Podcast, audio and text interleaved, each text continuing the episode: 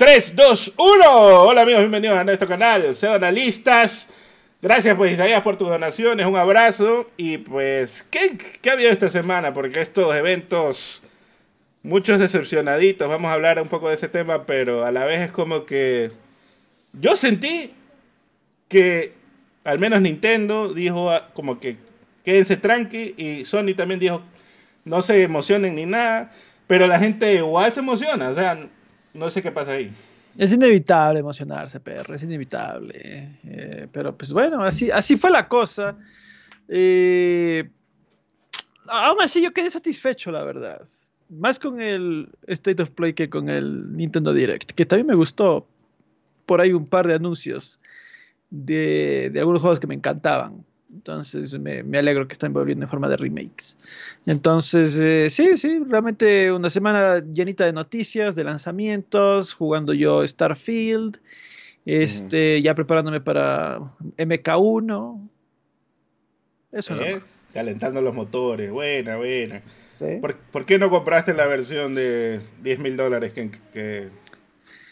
Ah, es que eso mismo, pues, vale 110 dólares para más de jugar unos días antes. No sé, perro. Dije, no, no, no. Bueno, justamente, pues demos paso a Metacritic para hablar un poquillo de esos juegos que están calificados, porque Lies of P ya está calificado, pues, en. Al menos para PC5, ¿no? Está con un 81. Deja ver que en PC tiene 82 y en Xbox tiene 84, ¿no? La influencia de Game Pass ahí le va ayudando. Pero bueno, sí, se ve que está. Hay mucha gente que lo ha jugado, da sus impresiones y dice que está muy bueno, que hay algunos buxitos por ahí de animaciones, pero en general sí les está gustando mucho, la la. Por ahí tú me comentabas algo de, de tu pana. ¿Cómo se llama? Power Basinga. Ah, sí, que está haciendo bastantes tweets del Lies of Phil. A ver si se anima a hacer video. Dígame, ya, ya, hazle nomás, hazle nomás, vos tranqui, tranqui. Pero, brother, si tu audiencia es puro Souls, ¿cómo no vas a cubrir este Souls? Es el número 328 de Souls que ha salido en la vida. O sea, ya tranquilamente, pues algo te va a caer. Ya, yo le decía a Ken Ken Off, le decía, bro, ponle ahí, mejor que el de Ring. Todo el mundo va a llegar a, a comentar cualquier huevada, ¿sí o no? Así, sí. Si el de Ring solo por mencionarlo de pasada aquí se arden, imagínate qué va a pasar si lo pone de título, ¿no? Lies of P mejor que el de Ring, puta. Dale, funan al pobre. dos, mil, dos mil visitas en un segundo, sí. Así puede ser. Pero esta semana también ya salió el Metacritic del Mortal Kombat, ¿no? Incluso ya tienen un parche día 1 disponible. Estaba viendo las noticias. El juego pues salió con anticipación para los más desesperados y adinerados como Kralex, que probablemente ya lo está jugando, ¿no? Pero el juego sale oficialmente el 19 de septiembre para los pobres como nosotros, para Ken que al menos que sí ya lo va a comprar. Yo no, personalmente no estoy así. Yo estoy, dale. Yo estoy ahí de jugar la versión, el código de reseña del Switch. Y pues, capturas del gameplay de Mortal Kombat 1, pues lo meten a Ken en problemas en redes sociales. Cuéntame, ¿qué ha pasado? Porque ya está el código de reseña, inclusive, ya está disponible para abajo. Sí, no, no, no, es que. A ver, capturas del canal del analista de bits. Que yo digo, me, reí, que es un port cagoncísimo, ¿no? Gráficos malísimos. Eh, y más aún el precio, ¿no? Es lo más abusivo. Más allá de que tiene malos gráficos, mal programado, full glitches Encima de eso, el juego tiene un precio de 70 varos. O sea, yo digo, ¿con qué cara que están cobrando 70 dólares por esta huevada, no? Pero ahí se, se, ofendió la gente, ¿no? Como sintió como que era un ataque a Nintendo. Como si Nintendo hubiese hecho el juego o algo así. Nintendo pagó por el porto, ¿qué? sí, no, no sé, no sé por, por qué la verdad. Como que ahí no, no funcaron las, las neuronas en las personas, pero, pero bueno, pues eh, definitivamente pues, es un, es un chiste absoluto la versión de Switch, la verdad. No, Ken, no respetas a los nintenderos, por eso hace años que no tenemos un nintendero que nos vea, porque... se, se, fueron toditos. Todo empezó cuando dijiste ZZ Splatoon, cuando dijiste no me gusta Pokémon, cuando dijiste ya, Con eso mataste toda la audiencia nintendera. Bueno, me, me, me, estás cargando cosas que tú también dijiste, pero como, como opinamos casi igual, no sé quién de los dos dijo primero esas cosas, la verdad. No, se va. Cualquier cosa que yo diga la dijo Cake, por si acaso. Así funciona esto. No, no, pero a ver, a ver. Eh, a, mí me encanta el, Switch. Y al Capets también. A mí, a mí creo que un poco más. Pero. Yo estuve enamorado por el Switch por el primer año. Luego dije. Deje nomás. Esto no está muy bien, que digamos. Cuando salió Metroid me volví a enamorar un rato así. No, a mí, a mí sí, a mí sí, hasta ahora. Sigo adorando el Switch, la verdad. Sigo adorando el Switch. Sigue siendo de mis consolas favoritas. Eh, pero las cosas como son. Es una mierda ese port.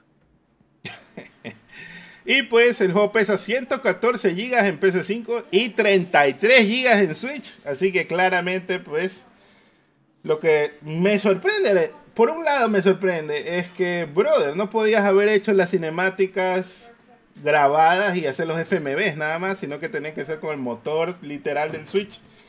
Creo que sí se había podido haber hecho algo, ¿no? Pero estos mens les valió madres, lo mandaron tal cual y pues ahí te fue la versión de PC3, ni siquiera llega a PC4 esa huevada. O sea, ¿por qué no sacó?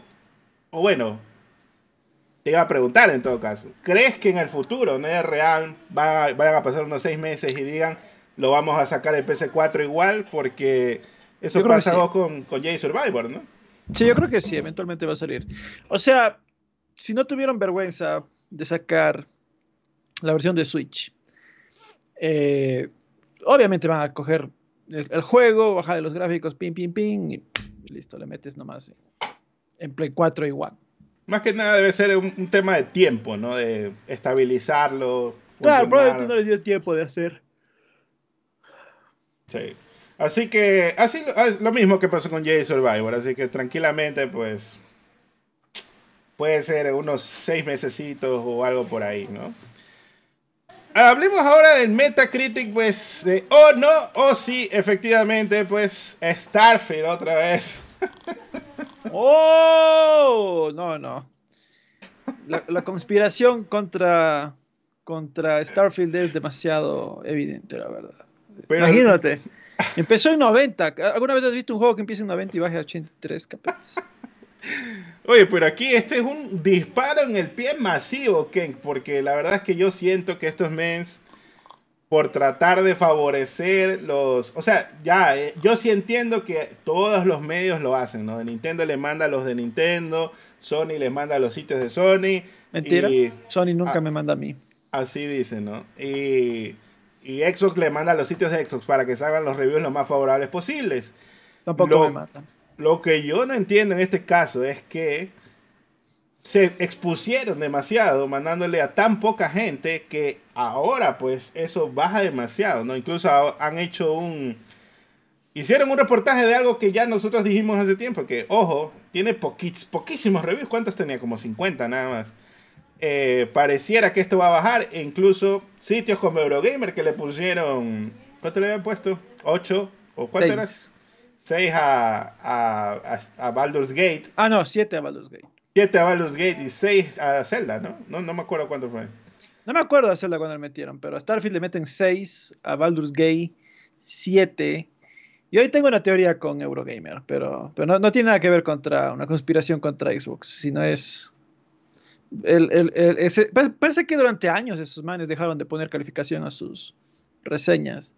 Yo lo veo que han vuelto a poner calificación y parece que quieren y parece, parece que quieren hacer bulla para que la gente vaya de nuevo a verles sus reseñas. Y, y, queda más que obvio, pues que esas calificaciones son, imagínate, meterle 7 a Baldur's Gate, loco. O sea, es directamente para que la gente vaya y te putee. eso estás pidiendo. Eh, o a Starfield 6, a Zelda 6, ¿no? Cuando todos esos juegos son de 9 o 10 cerrados. Bueno, Starfield no, pero bueno. En este caso. sigilosamente le metía ahí hasta final. Sí puede ser, pero la cosa es que, pues, aquí el tema es que no le dieron a medios fuertes, digamos, ¿no? Como GameSpot, Eurogamer, y eso obviamente, pues, Hay gente que dice, no, es que se están vengando porque no dieron código, que no sé qué. Pero por eso te digo, te estás disparando en el pie. Pues si estás, no les das código justamente a un sitio, pues obviamente esto iba a pasar. no, igualmente, igualmente les hubiesen metido calificación baja, creo yo, aunque hubiesen dado de entrada. Bueno, si está el juego como está, no hay discusión ahí, pero la gente pues se pone con que, no, como no, están ardidos porque no les dieron código o algo así, pero no tiene sentido tampoco. Bueno, en fin. Y pues, eh, hablemos ahora de Noticias Starfield antes de pasar a la parte 3 de pues nuestras impresiones, reseñas. ¿Y cómo explicas lo de Jimquisition, Capet? Lo de Jimquisition... Estaba, bien ardido. Eh. Yo creo que sí. O sea, si tienes un problema personal con la empresa, pues esa es la calificación de esa persona. Ahora que lo acepten en Metacritic, ya eso es otra cosa. no sé si deberían o no. Aparte, Metacritic es un promedio basado en pesos, ¿no? Entonces, dependiendo del medio, le dan un poquito más de peso y todo lo demás. Entonces, no sé si pero Inquisition es tan popular como para que le afecte tanto. no, sé. qué peso le habrían dado, pero, o sea, eh, yo creo que como, los profesionales igual sí deben tener su... Yo creo que es un poco engañarte, mentirte a ti mismo, decir, ok, si te encanta Fallout, te va a encantar este juego. 4 sobre 10, porque tu mamá verga son anti-trans, anti-personas transgénero. Entonces, bueno, ok, ok. Bueno, entiendo, entiendo la frustración, entiendo la frustración. Es, es, es como sabes que eh, Sony no me dio el código de reseña de God of War y desde llevo un año haciéndole mala publicidad a Ragnarok. es verdad, totalmente. Así es. Tienen un tienen un trance en la accesibilidad, por eso Ken le bajó puntos. No le gustó a David. Así es. Ellos mismos se lo buscaron, perro. Es que, es que la verdad, nadie ha hecho más por God of War que yo en la comunidad hispanoparlante. Entonces, eh, me lo merecía, la verdad. No, no, no. Está. ¿Cómo se llama? Es que me veo todos los videos todos los días. Espérate, ya te digo cómo se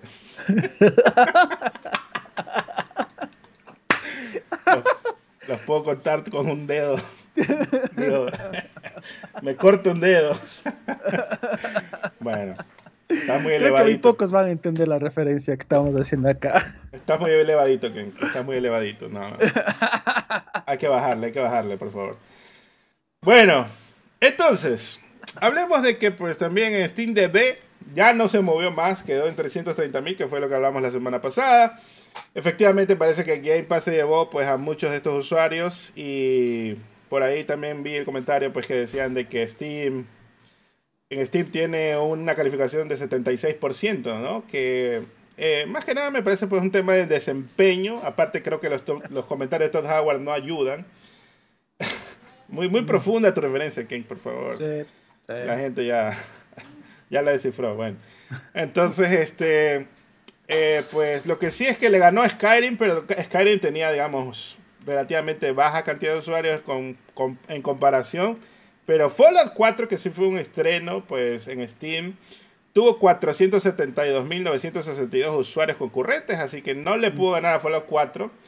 Pero pues ya Game Pass, ¿no? Game Pass definitivamente se llevó por ahí. Otra noticia es que a pesar de ser lanzada en Game Pass, el juego tuvo un éxito fuerte en el Reino Unido. Pero no sobrepasa todavía a Hogwarts Legacy, a Zelda Lloros del Reino, a Jedi Survivor, Resident Evil 4, no supera a Final Fantasy XVI ni a Dead Island 2.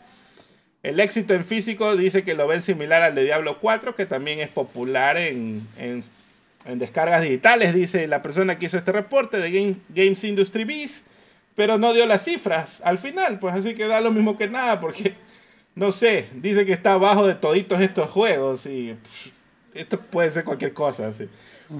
Por otro lado, pues las ventas impulsaron la venta de consolas también, disparándole, disparándose un 76% en Reino Unido, siendo la semana del 2 de septiembre la primera mejor semana del año para Xbox y la segunda semana, que fue la del 9 de septiembre, la segunda mejor semana. Recordemos pues que el 1 de septiembre Se lanzó, por favor, lee, lee ¿qué es esto? Se lanzó el S negro. Este me. No puede ser. el Xbox Series S negro. Ah, ya, ya, ahora sí. Es que el color es así en, en, en, español, es S negro. O sea, no, no, creo que haya algún gringo viéndonos y se ponga ardido porque diga S negro. Volvió, pues, volvió la compra allá en el Reino Unido, pudieron comprarlo a partir del 1 de septiembre. Bueno, y pues dicen que el juego eh, tendrá soporte oficial de mods en el 2024. Lo dijo Todd Howard, pues en una entrevista, me parece. No me acuerdo, pero aquí no lo apunté aquí. Pero bueno, que el soporte vendrá en grande cuando salga, dijo Todd Howard. Y pues en un comunicado, Bethesda confirma que no hizo mapas de ciudades ni pudo incluir la funcionalidad de comer la comida que tienes enfrente. Algo nunca visto en ningún juego. Tengan paciencia, por Dios, muchachos, no se desesperen por esas cosas nuevas que nunca nadie ha inventado en la vida. En la carta esta pues anuncian también que por primera vez veremos en un juego controles de brillo y contraste, eso tampoco no se ha inventado todavía. Calibración HDR y también calibración del FOB, algo pues que nunca se ha incluido en ningún juego, esto es una novedad primicia de Starfield. Soporte de LSS de Nvidia y el soporte super ultra wide para los Infinities, así que Finalmente dijeron esa carta que se encuentra felices de ver a la comunidad activa en su nuevo juego, pues el trabajo gratis de los que hacen los modders, nunca va a venir mal, ¿no? Así que eso, anunciar en la cartita, algo que opinar ahí, Ken, que estás listo para el soporte de mods y porque te vi sufriendo con unos mods en PC. Ojalá ya salga realmente, ¿no? Lo, que más me interesa es que oficialmente haya el soporte del DLSS, no sé qué mierdas, y los mapas que, que ofrecieron para las ciudades. Deep Learning, Super Sampling. La misma mierda, la, la huevada.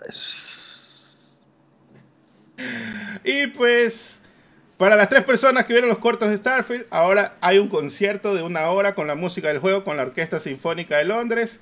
Así que bueno, excelente muchachos. Vayan a verlo, denle una vueltita por allá. Está muy bonito. Pues a los que les gustó la música, porque yo la sentí normalita. Pero pues, ahora vamos a hablar. Voy a dar mis últimas palabras de Starfield. espera, espera, espera. Antes, de eso, lete lo del Gio que asomó a los 20 años. Hasta su wow. mi papelito de Starfield que me olvidé. Este ¿Quién tiene apuntado? Pues una hoja tamaño A3, donde tiene todo apuntado, ¿no? Todos los, los peros y todas las cosas que le ha visto. Así que vamos a esperar a ver qué opina. Pues Giovanni Nada, eh, nuestro amigo pues hace tiempo, ¿no? El venezolano que vive en Estados Unidos, me parece. Dice, hola, mucho tiempo sin saludarlos en vivo, espero que estén bien. ¿Qué opinan de la industria del gaming en estos momentos y qué esperan en el futuro con todo lo que está pasando? Eh, no sé a qué evento específicamente te refieres. Voy a leer el comentario nuevo para Ken. Dice, muchachos, tiempo sin saludarlos en vivo. Espero que estén bien. ¿Qué opinan de la industria del gaming en estos momentos y qué esperan en el futuro con todo lo que está pasando? ¿A qué se refiere, no? Quizás al evento de Unity. O sea, ¿qué esperas? O sea, ¿cómo le ves ahorita al gaming? ¿Te gusta, no te gusta? Yo creo que el gaming está sanando poco a poco porque, eh, pues, hemos estado un tiempito ahí sin mucho que hacer, ¿no? Pero este año, por, más que nada por la pandemia, ya ahorita está sanando. Todos los juegos se salieron de golpe. Se debe justamente pues a ese progreso lento que tuvo en la pandemia. Y pues ahora está reventando todo eso que fue estamos cultivando todo lo que fue plantado por allá por el 2019, 2018, que no se pudo avanzar tanto por el COVID. Pero ahora, pues para el futuro lo veo pues un poquito más bien suavecito en algunos aspectos, más que nada porque tenemos algunas expectativas, ¿no? La Nintendo Switch 2, eh, qué juegos vendrán en el futuro para... Creo que el que tiene el futuro más claro es Xbox en general, ¿no? Pues creo que ahorita es una compra muy sólida comprarse una consola de Series X, porque tienes recién, un lanzamiento reciente y se van a venir varios títulos en el futuro. Así que en cambio en Sony lo veo un poco más nebuloso porque no hay tanto como hubo quizás en el lanzamiento, que sí tuvo un lanzamiento fuerte, pero ahorita pues ellos mismos nos están bloqueando de ver qué más va a haber en el futuro porque no han mostrado todo quizás o avances de lo que ya anunciaron, que eso es lo que tiene muchos decepcionados. Ya, ya vamos a hablar un poco más al detalle, pero tú qué, qué opinas? Está bien.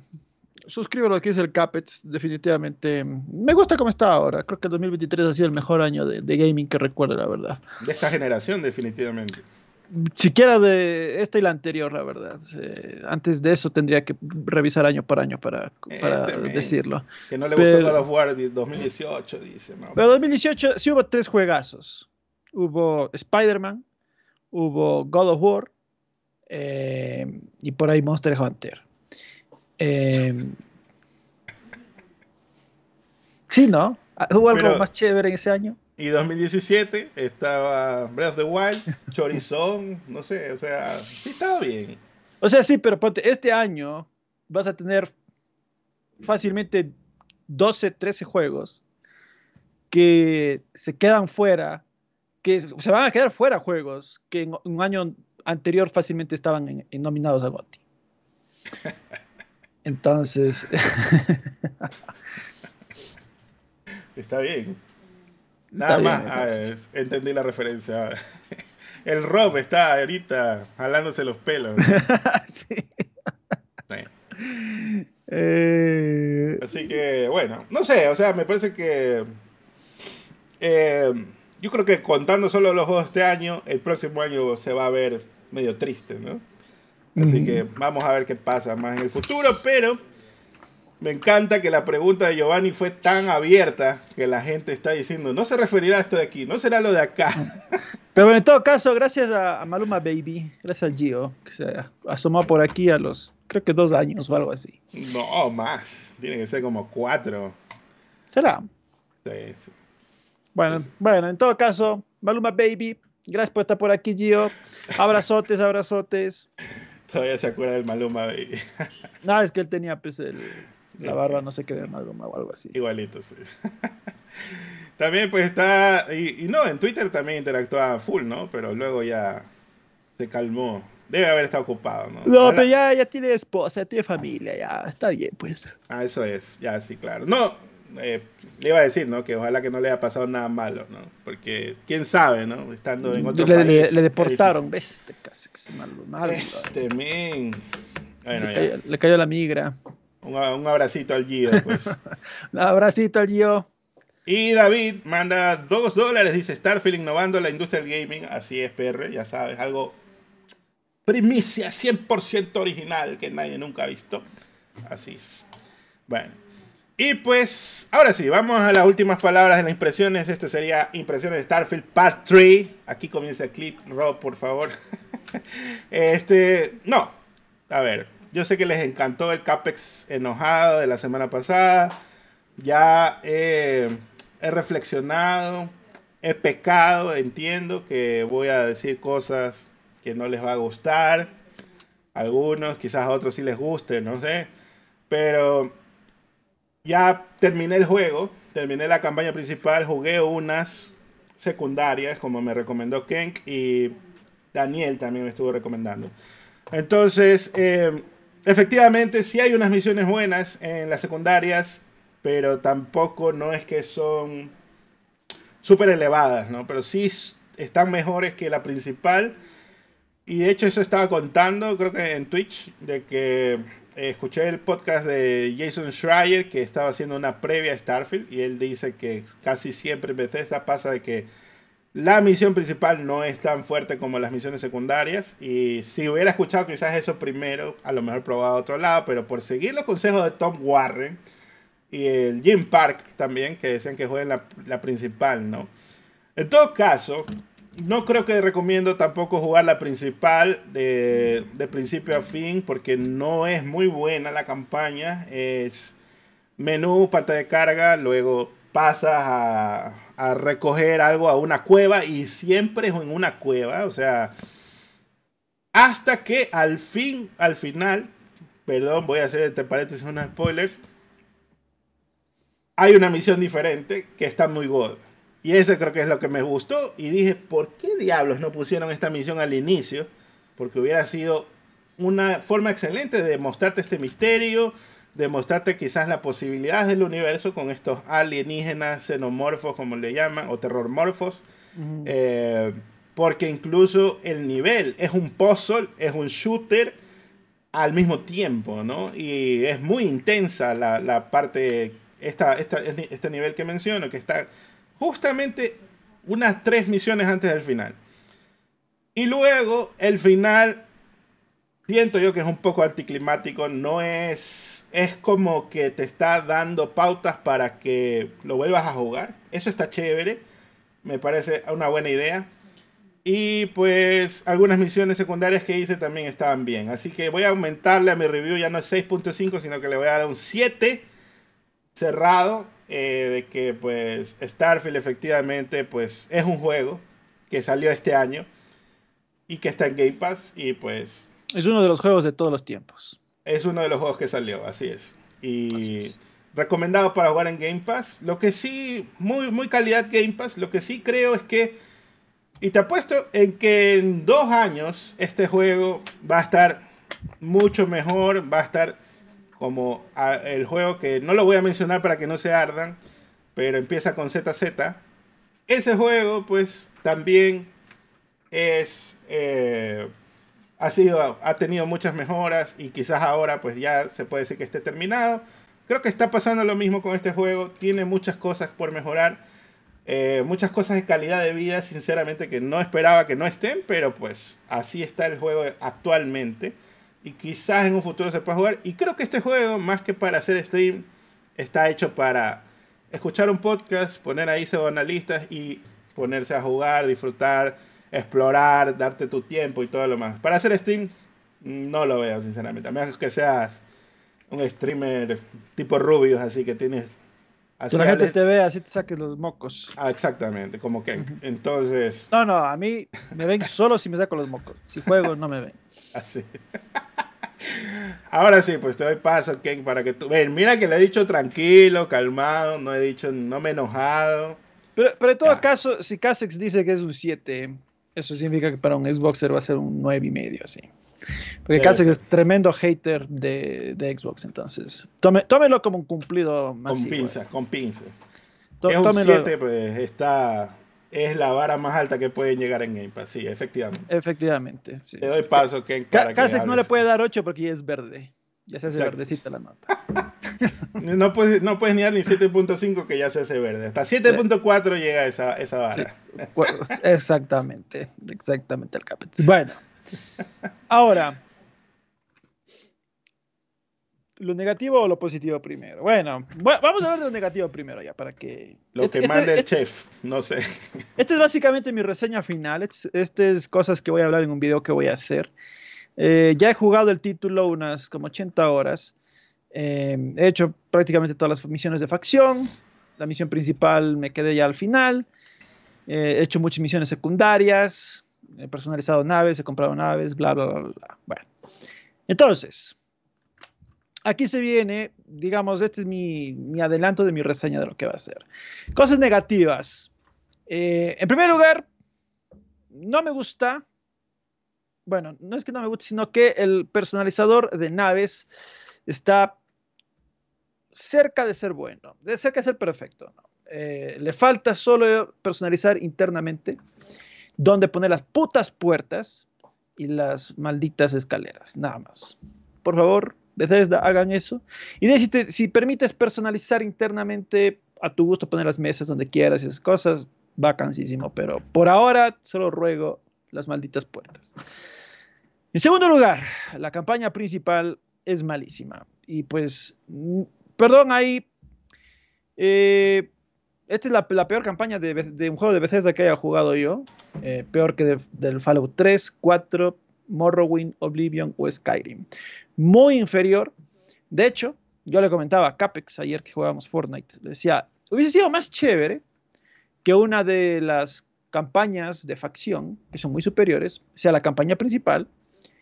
Y más bien esta campaña principal hubiesen hecho una campaña oculta, ¿no? Digamos como que sea una campaña que muy poca gente inicialmente se la va a topar pero que sea como que el, este es entre comillas el verdadero final, ¿no? Le hubieses puesto como que este es el verdadero final, una campaña oculta, a ver si tienes que a este planeta, ahí te la van a dar, y ping, ping, ping, ping, descubres esta, este complot loquísimo de la unidad y no sé qué cosas. Ahí hubiese quedado mucho mejor, porque la verdad es que la campaña, si bien tiene buenas misiones, bien después, que ayer comentábamos con Capex, tienen una muy, muy chévere cuando llegas a un, a un planeta que está dos realidades superpuestas. No le spoilees tanto. bueno, ya, es la que yo mencioné, básicamente. Sí. Eh, ese, hay algunas misiones bonitas en esa campaña, pero es bien después. Pues, al inicio de la campaña solo es anda a esta cueva a ver un, latón o anda a estos templos a ver cómo unos aros dan vueltas. Yo estoy de acuerdo contigo en esa parte de como que campaña oculta, como que este mientras hacías una de las facciones como principal, tú te podías eh, encontrar o topar con un... ¿Por qué no lo entrelazaron más? Está muy eh, separado, ¿no? Esta es la principal y solo estas cosas vas a ver. En lugar de mezclarlo un poquito como para darle un poco más de sazón. En cambio, la, por eso la principal se siente muy ralita. Y las otras... Y las otras se sienten como que en verdad estás haciendo cosas. Porque conoces un montón de personajes en las, en las secundarias. Sí, totalmente. Eh, de hecho, yo ningún, y este es otro de mis puntos, ningún NPC me ha parecido interesante, salvo Andrea, la única. De todos los NPCs acompañantes malísimos, la verdad, de los peores que hecho, haya hecho Bethesda. Eh, pero, más bien cuando dice misiones de facciones, hay una misión específica que es de la CISDEF contra la flota carmesí y básicamente en esa facción eres un doble agente entre uno y otro bando. Y pues realmente me sentía yo mala y decía, uff, yo tengo que traicionar a este men, o esto, este otro, y así, asado, cocinado. Eh, esa campaña es mi favorita, de largo. De, esa había sido la campaña, esa debió haber sido la campaña principal, la verdad. Seré francos. Es, es muy buena es muy entretenida, conoces personajes muy coloridos, muy entretenidos, hasta te sientes mala, eh, porque ganas empatía con los personajes, algo que no pasa en la campaña principal para mí, por desgracia. Entonces, bueno, esos los NPCs, por desgracia, no, me convencieron. Ah, no me gusta que las habilidades, algunas habilidades están habilidades están limitadas por tu nivel. Entonces, ya entiendo que si quieres pilotar naves más grandes o más complejas, ¿no? aquí les llaman naves clase A, B, C, tengas que subir alguna habilidad específica. Ya, hasta ahí lo entiendo, habilidad de pilotaje, pero hasta para editar naves y hasta para aumentar el número de tripulantes de tu maldita nave, tienes que aumentar otras habilidades por separado. Son demasiadas, pues. O sea, yo después de 80 horas, recién tengo seis tripulantes, cuando el máximo es 8, y encima para subirle a 8 tengo que destruir 50 naves, loco. ¿Dónde chucha hay las 50 naves para destruir que sean de 6 o más tripulantes? No sé qué, chuta, maldita sea. Eh, es, eso no debe, eso está mal. Eso, perdón, está mal. No me gustó. Para nada. Los checkpoints. No, no, no, Ken, tú no sabes, no sabes jugar el juego, no. No sabes jugar. Los checkpoints valen gabardina en este juego. Seré franco. Eh, no puede ser que inicies una misión, avanzas 20 minutos, te matan y regresas al inicio de la misión. Está mal eso. Los checkpoints son malísimos en este juego, la verdad. Mejor es guardar manualmente. Ya tú, si tú, yo, tú tienes que acordarte, los checkpoints valen mal, valen gabardina, valen gaber, verga en este juego, así que yo manualmente más bien voy a hacer los guardados, porque si muero me va a traer a donde yo guardé. Bueno, eso. Si hubo glitches y bugs en, el juego, sí hay, pero ya es un juego de Bethesda, lo paso. Ojo que, y esto quiero recalcar, en la anterior ni ahora yo nunca mencioné ningún bug ah, de las cosas que me, no, me gustaron. hay, hay, sí hay, la verdad. O sea, tiene, pero no es algo que te quite ni te saque la, así tan loquísimo que te saque la experiencia. Claro, no, no es al nivel de Cyberbook cuando salió, pues no, no es, no es a ese nivel, la verdad. Eh, me hubiera gustado que haya algunas estaciones espaciales un poco más divertidas. Ah, las pantallas de carga. Yo creo que aquí Bethesda falló en no ocultar mejor las pantallas de carga. Eh, no es que otros juegos no tienen, sino que lo saben ocultar mejor. Eh, e, eso ahí creo que falló un poco Bethesda, porque ¿cómo, no, cómo, cómo ir pantalla de carga hasta para subirte a la nave? Entonces, yo creo que ellos debieron haber visto el mecanismo de ocultar mejor esa pantalla de carga. Eh, hacer los hangares de forma que cuando vas caminando hacia la nave, ya se va cargando la nave. Cosa que ya no tienes que hacer la maldita pantalla de carga. Entonces, hay, hay, una, una pausa. Eh. Estás diciendo lo mismo que yo dije, pero estás diciendo calmado. Y por ende vas a quedar así. Tienes razón. Que, pero el Capex no. Capex no. Está diciendo lo mismo que yo dije la semana pasada.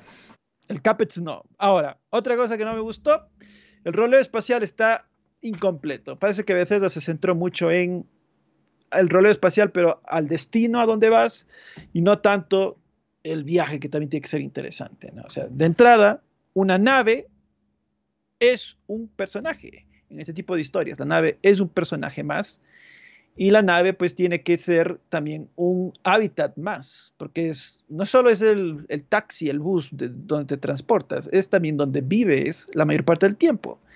Entonces, para comenzar, la tripulación no hace nada dentro de la nave. Les puedes poner un gimnasio, le puedes poner una tele, le puedes, poner un millón de cosas, no hacen nada. Se la pasan parados haciendo nada. Rara vez les veo ahí que simulan alguna actividad en algún laboratorio, pero en otras cosas, nada. Entonces, ahí, ok, les faltó. La tripulación debe ser un poco más activa, ¿no? Como que, ya les digo, o sea, te peleen, se te amotinen. Estoy teniendo flashbacks de Vietnam, King, aquí. se te peleen, amotinen. Eh, porque eh, inclusive una misión vacancísima hubiese sido, a veces te amotinaron. Te fuiste a dormir y pa, te despiertas que te están atando las manos, se amotinaron. Eh, yo decía, pues era que vean un poco de Star Trek, para que saquen ideas, copien ideas, vean Futurama, copien ideas, ¿no? De, este tipo de, historias. Dime, por favor, ¿cuántos episodios de Star Trek has visto, Ken? Cero, cero. Pero a mí me encanta la ciencia ficción. Entonces esas cosas a mí me fluyen naturalmente. Pero si es que a ellos no les fluye, pudieron haber visto Star Trek. Lo que yo te dije en Twitch brother, hay 70 años de, que están haciendo esas putas series de Star Trek y no pueden copiarse una misión de esas. O sea, no sé cómo, porque ni siquiera es que solo hay Star Trek. Tiene Star Trek, es un mundo gigante que tiene Deep Space Nine, ni sé qué huevada más, y otros Star Trek Next Generation y otros Star Trek spin-off. Hasta de comedia tienen con eso de Lower Decks y no sé qué. Bueno, en fin. Claro, no, pues sí, hay, un montón de cosas pues, para que hubiesen usado de, de inspiración. Es que nuevamente es que esto se presta para ese tipo de cosas, ¿no? O sea, aquí en este juego la nave le pensaron solo para que se vea bonita por fuera y para que te teletransporte a un lugar a otro y ya.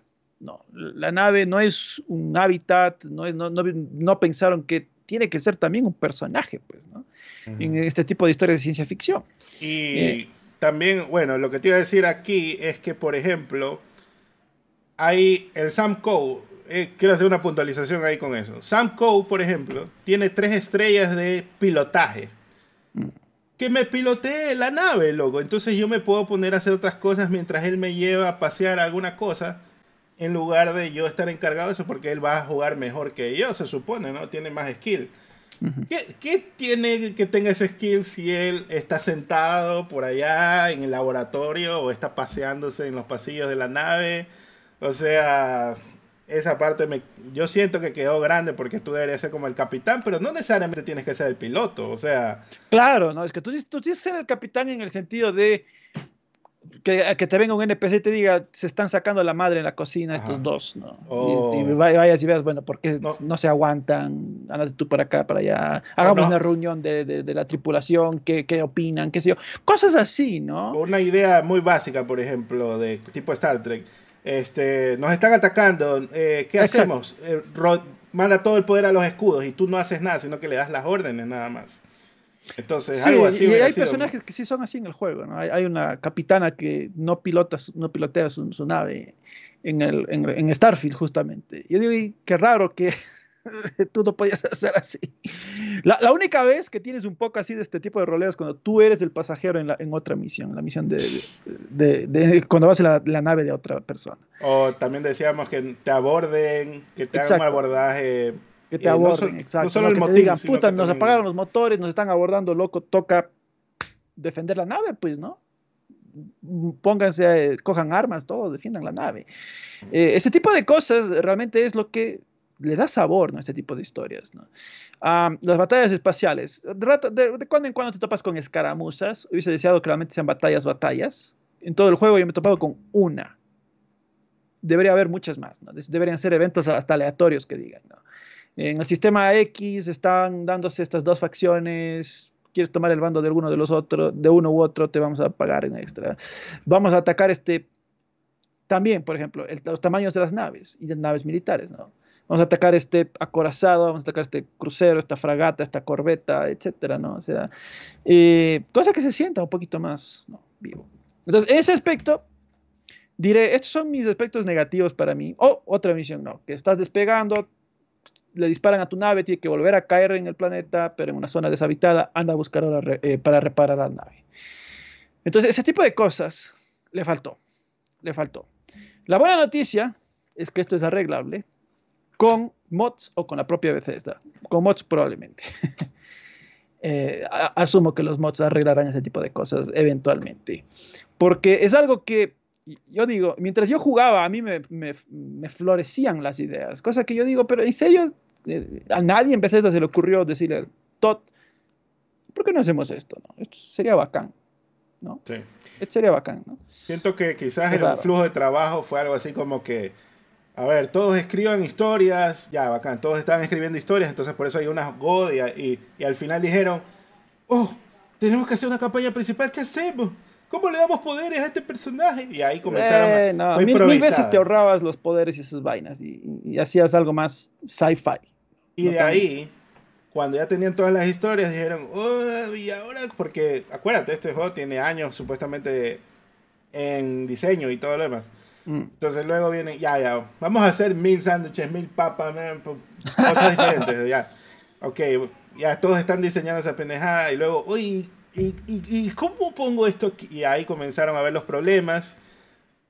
Porque te digo, por mi experiencia en proyectos, suele pasar de que cuando ya está empezado el proyecto, eh, te, te falta permisos de entrar a la base de datos, te falta que no llegó alguien, que faltó esto, que no sé qué, o sea, así pasa, ¿no? Entonces, por eso yo creo que algunas cosas se hicieron súper bien y otras cosas como que no están.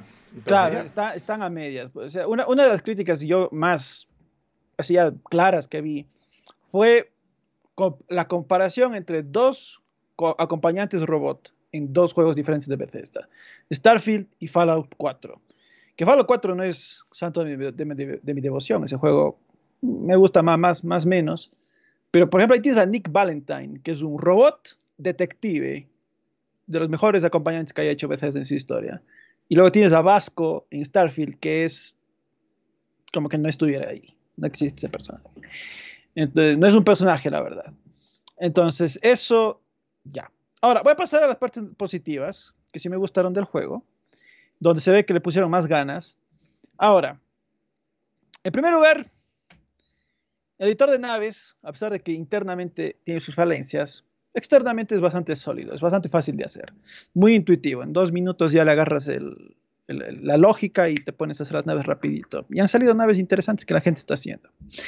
Las campañas de las facciones son muy buenas. La de la CISDEF contra la flota carmesí es mi favorita. La de la vanguardia y las eh, colonias unidas, esa es vacancísima también.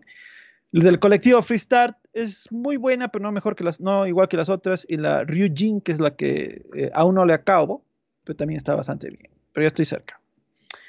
Ahora, muchas actividades también están bastante chéveres, bastante interesantes. Haces desde contrabandeo, haces este, misiones secundarias muy variadas. Casa recompensa, que anda a cobrar el dinero a no sé cuál que está escondiendo no sé dónde.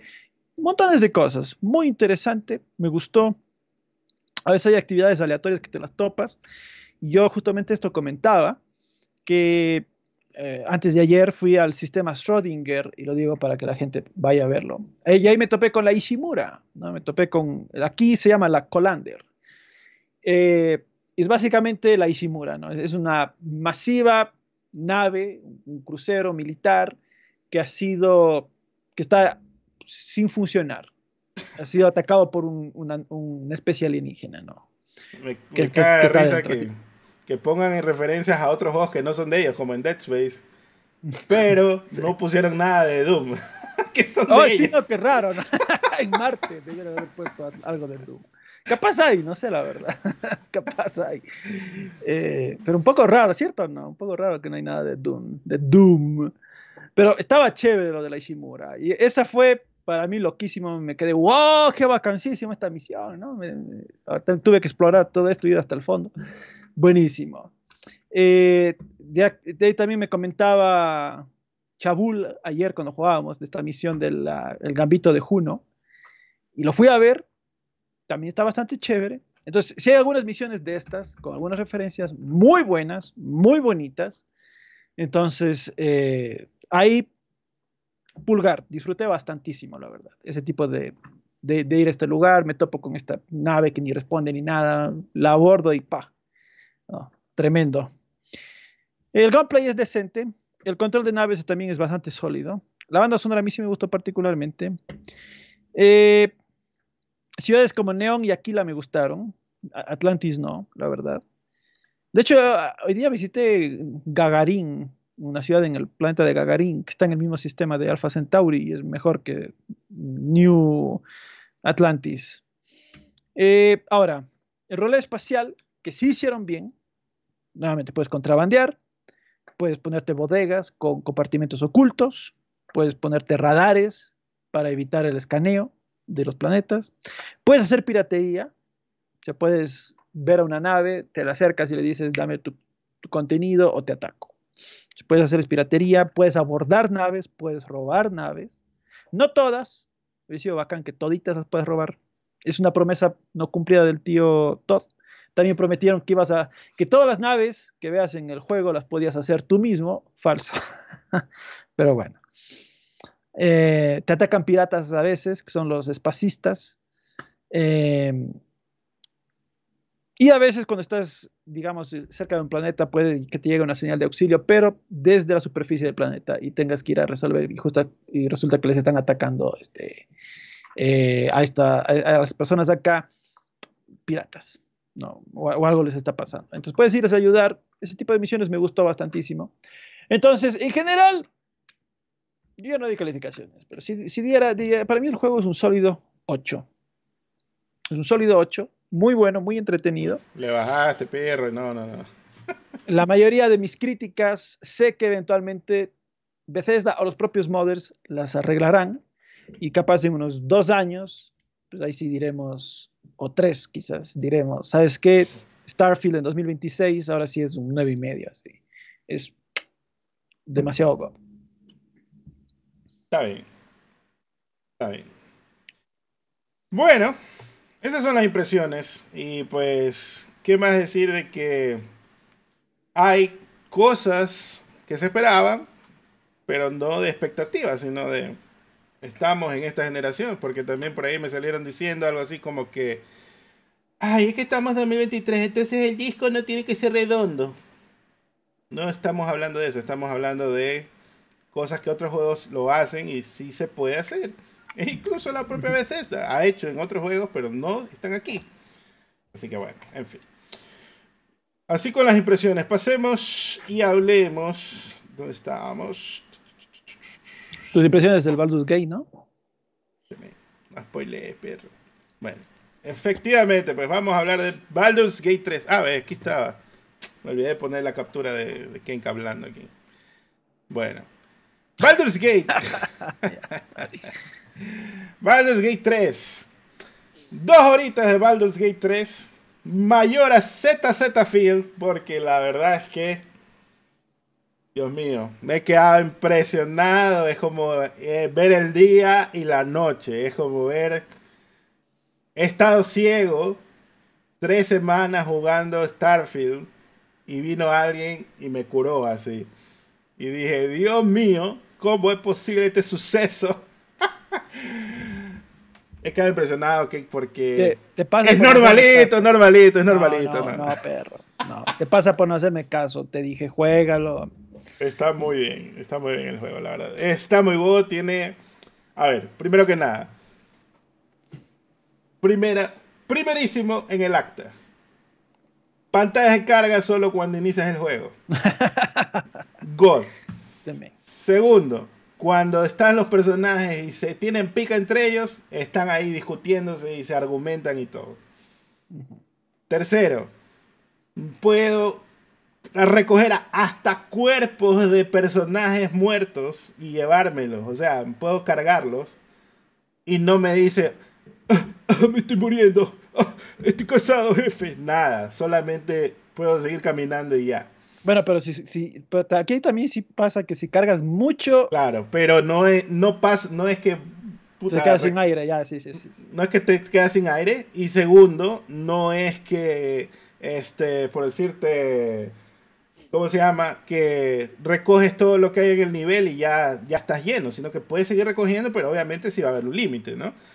Claro, pero puedes pasar al menos, tienes tres acompañantes, les puedes pasar bastante luto a ellos. ¿no? les he pasado a ninguno y voy feliz de la vida, sí. Así que no sé en qué fallaron ellos, pero acá funciona muy bien. Es un juego que ha estado, se nota eh, que lo han pulido bastantísimo, porque hasta las transiciones a cinemáticas, quizás por mi PC son un poquito abruptas, pero aún así no se sienten como que, ah, pantalla de carga, sino como que, a ver, transición, ahora vas a ver de cerca estos personajes. Y ya. Ajá, exactamente. Entonces, y cuando hablas con los personajes te les acercas porque puedes hablar con ellos. Las animaciones God, se ve buenísimo, es un motor que está muy bien. Incluso le decía que no te gustaría ver Baldur's Gate 1 remake con estos gráficos porque se ve excelente. Absolutamente, sí. Y este, pues, ¿qué decir? El combate por turnos, inclusive, pues bueno, ya. Sí, no me vas a decir, no, pero es que este es un mundo de fantasía, no, es que este es otra cosa. Nadie te dijo, haz, así el juego, nadie te dijo, ponle 10 pantallas de carga, pues, nadie te dijo, saca un menú, nadie te dijo eso. Simplemente tú podías hacer como tú querías y así lo hiciste. Y acá, pues, se nota que lo han hecho con mucho amor, con paciencia, y eso es algo digno de admirar. La verdad es que solo dos horas y me quedé así como que, uh, qué gol. Porque había un llorón la semana pasada que estaba diciendo que a mí no me gustan los RPGs, que he jugado varios, incluso este mismo año, y sí me han gustado. Y este, eh, pues, eh, eh, ese, llorón, ese llorón no era Q-Enk. No. ¿No? no, otro llorón. Entonces, este Brother, esto realmente sí es un juego que me parece que levanta la vara para todos los demás. Y ojalá pues ni siquiera ni... Mm, no sé, por más que tengas la vista tipo como Diablo, hay incluso hay un mod que lo puedes poner la vista así como para verlo como Dragon Age, ¿no? Casi que tercera persona. O sea, si lo juegas con el control, casi que se te va atrás. Se te va atrás la cámara. Mm. Se hace casi tercera persona. Todavía le ves un poquito por arriba, pero. Mm, no, no, no lo he probado, pues eh, estoy jugando en PC todavía. Pero no, pero también puedes poner el control en la PC y se pasa así, pero no, no, no, no lo recomiendo yo particularmente. No es, no es cómodo. Eh, no estoy spoileando, no estoy diciendo ningún spoiler de, de, historia ni nada, simplemente estoy diciendo aquí, pues se nota que sí consideraron como que muchísimas posibilidades, muchísimas interacciones, conversaciones y todo lo demás. Y pues aquí no he de hablar un poco más del juego, sino hasta que termine el acto 1, quizás como para hacer una actualización, comentar con qué, mm. mis decisiones y todo. Pero hasta ahora he salvado a la mayoría de los acompañantes que te encuentres en esas primeras dos horas. ¿Ya, te eh, pareció la Diabla o aún no? No, todavía no. Mm. Me imagino pues todavía está en el primer mapa, nomás. Ah, ah, pero en el primer mapa a todos les liberas. ah, no, no he visto. Es que es grande también. Es grande, es grande, eso sí, es, es grande. Eh, pero a ver, ¿a, cuál, a cuál las, las, tienes ya? ¿Al vampiro? ¿A la lagarta? ¿O a la ogra que dices tú? Ajá. a la Shadowheart. Shadowheart y... Y al Gale. Al Gale, sí. Y falta... Me, me salió eh, este men, eh, no, no, me acuerdo el nombre. El Moreno, que está ahí, pero no lo Ah, sí, pero no, No he hablado, o sea, apareció en una misión y se, se fue. Entonces, creo que lo tengo que ir a buscar a donde sigue la misión. Ajá, ya, Efectivamente. Entonces, bueno, e, e, eso va a estar chévere. Una de las cosas que me encantaron de este juego así de entradita fue que yo no tenía ganzúas para abrir una puerta. Y, y, y, le dije a, a Carlach que, que la destruya.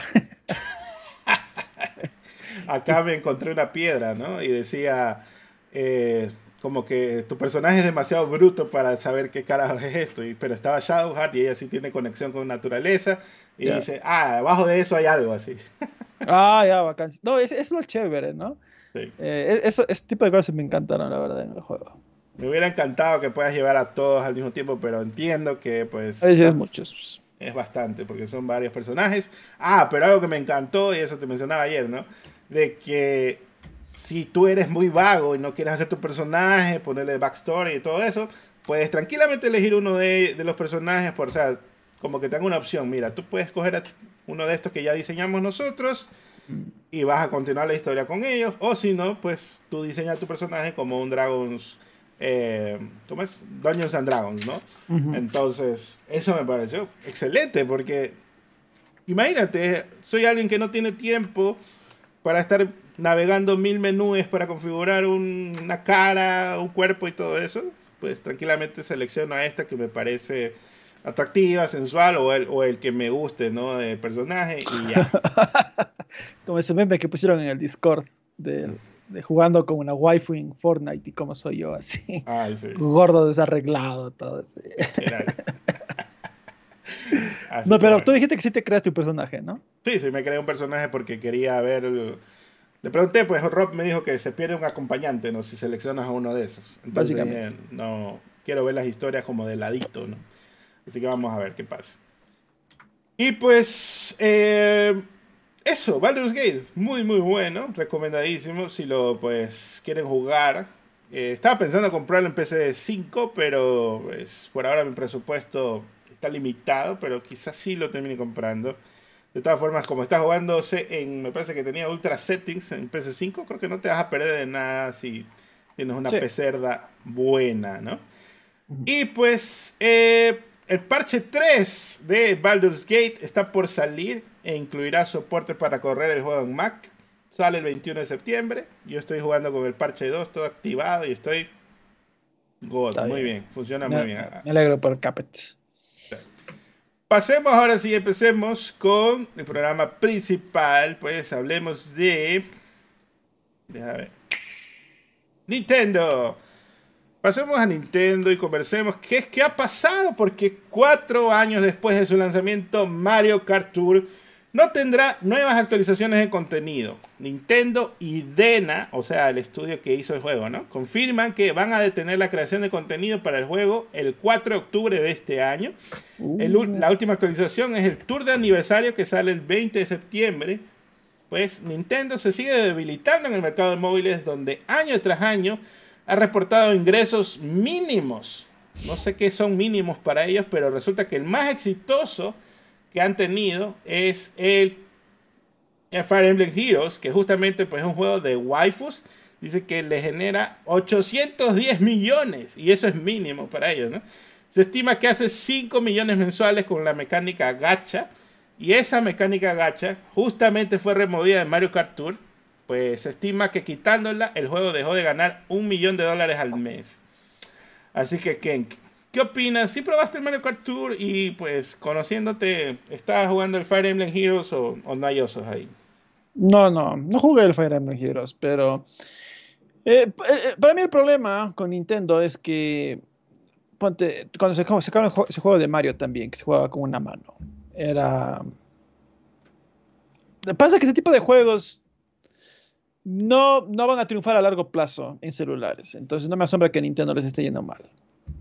Eh, en, celulares para triunfar a largo plazo tienes que estar dando contenido todo el tiempo, todo el tiempo, todo el tiempo. Todo. Los celulares fueron los que perfeccionaron antes que cualquier otro esto de las microtransacciones y casi que las expansiones y, etcétera, etcétera. Entonces, eh, pues eso a Nintendo ha fallado. O veremos si es que algún rato se les ocurre. Eh, siguen la lógica de las waifus, que se, que se nota que eso vende, vende full.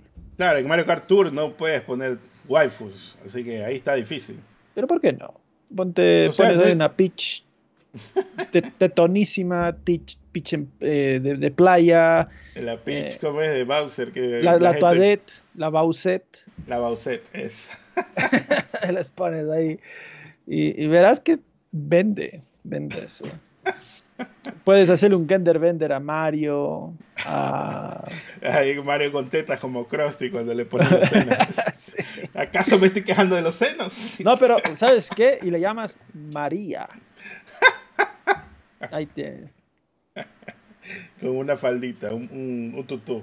Sí. Estos meses, no puede ser. Bueno, así pues, ¿no? Con Mario Kart Tour, pero pues yo creo que definitivamente un buen candidato sería Xenoblade, ¿no? Ahí definitivamente hay oh, muchos, muchos senos que cultivar en ese juego. Así que síganle dando. Eh, llaman varios juegos móviles de, Nintendo que van fallando, entre comillas, ¿no? Pero parece que Nintendo también tiene unas expectativas demasiado locas a veces. Así que bueno. Por acá continuando, pues Nintendo registra una patente de un joystick magnético que usa, según lo llaman ellos, Smart Fluid, o sea, un fluido smart. Lo que parece ser un esfuerzo para evitar el drift de sus futuros controles. En el detalle, la patente dice que usa un fluido MRF que cambia de viscosidad dependiendo de la intensidad del campo magnético. En teoría esto quiere decir que, o sea, estamos aquí teorizando por si acaso, no es lo que quiere decir la patente, pero en teoría podría ser que al momento de mover el joystick vas a sentir un poco más de resistencia y el stick se centrará basada en la resistencia que, pues, que se creó ¿no? por el magnetismo. Y pues alguien como que analizó esto y dice que pareciera que están buscando recrear los sticks que tienen este Hall Effect, que es un, una modificación especial que también está usando magnetos para mantener el centro del stick y esos sticks no tienen drift.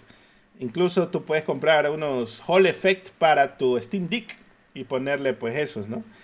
Dice que el texto de la patente no deja claro si lo que se busca es quizás darle un feedback al usuario en los juegos, así como lo, lo haría el DualSense. Pues no dice nada de la disponibilidad del tema de desarrolladores y tampoco se sabe si este diseño será incluido en los nuevos joysticks de la sucesora de la Switch o si se está reservando la tecnología quizás para otro tipo de control que quizás cueste más, ¿no? Que sería en todo caso pues el control Pro de la futura consola. Así que, ¿qué, ¿qué te parece esta patente pues muy fluida de Nintendo?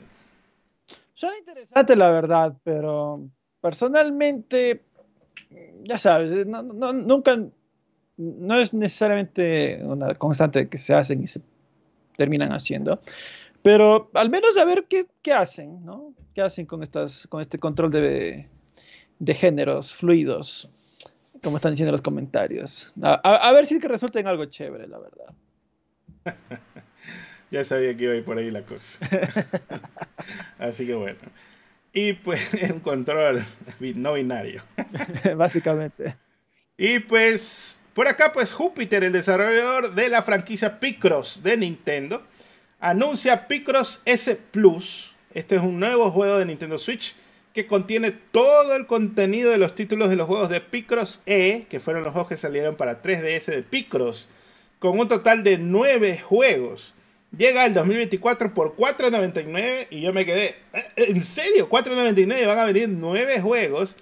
Pero aquí viene el truco porque es Nintendo, ¿no? Obviamente. Está, El truco está en que esos 4.99 solo te incluyen pues el juego base, digamos, y viene con un juego de Picross los, los otros 8 juegos de Picross se venden como DLC por 4.99 cada uno. En total, pues el juego costaría 44,91 si quieres tenerlos todos en una sola. Así que Nintendo siendo Nintendo, pues muy sabido, ¿no? Te quiere hacer el date y lo demás pues son contenido descargable. Esto pareciera casi que, no sé, una técnica usada por EA o algo así, pero ¿qué opinas?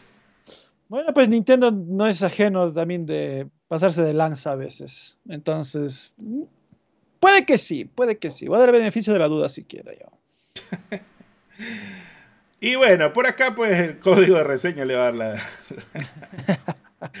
y pues Nintendo Direct. Hablemos del Nintendo Direct, pues ¿quién diría que ya pasaron tres meses desde el último Direct?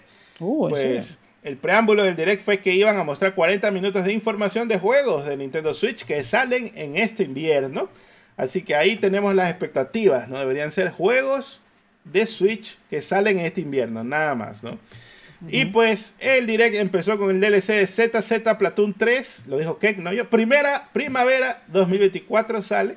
También pues Mario versus Donkey Kong y la gente se quedó pues, oh, más Mario anunciados, vaya sorpresa, ¿no? Y ya está terminando el ciclo de la consola y pues se vienen todos los Marios que no quisieron sacar en estos años.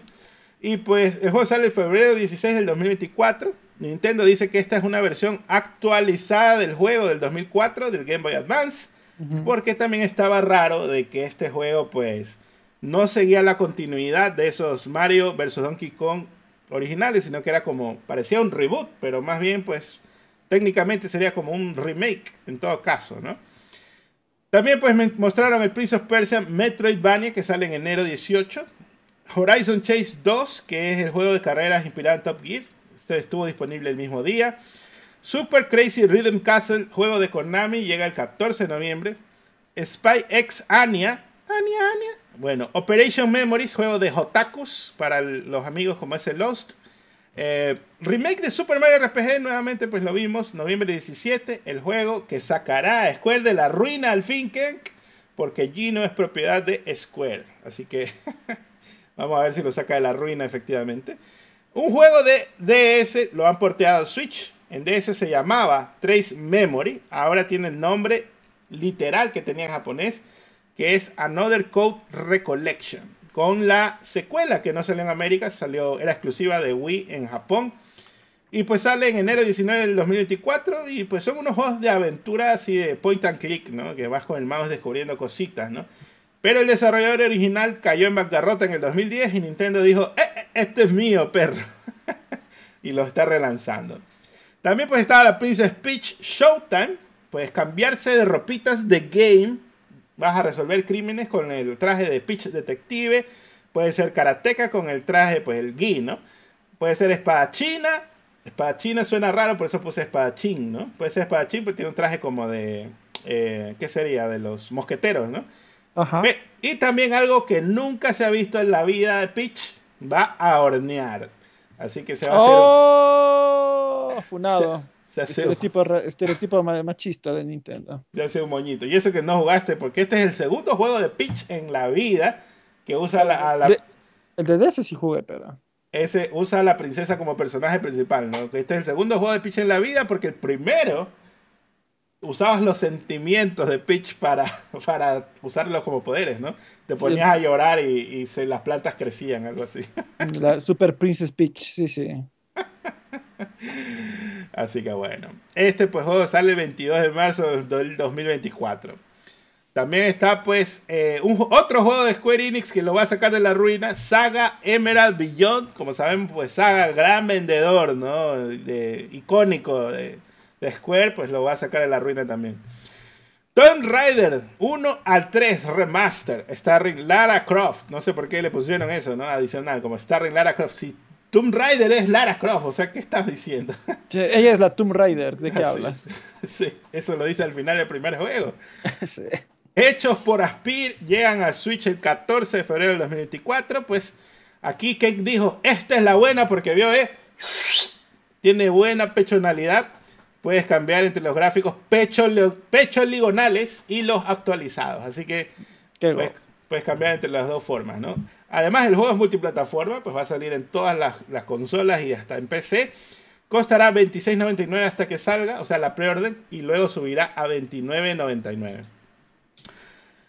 Detective Pikachu regresa octubre 6 de 2023. Bueno, eso ya más o menos lo sabíamos, ¿no? Trombone Champ, también un juego que estuvo en Game Pass, llega ahora a Nintendo Switch con coop local de cuatro jugadores. Estaba disponible el mismo día. Battle Crush, un juego que parece MOBA con mitología, pero dicen que es un Battle Royale. Primer, este sale primavera del 2024. También Wartex, exclusiva temporada de consola, disponible el mismo día. Contra, vuelve en forma de fichas con Contra Operation Galuga, como que no le quisieron hacer copyright a Galaga, ¿no? Porque ese es de Namco.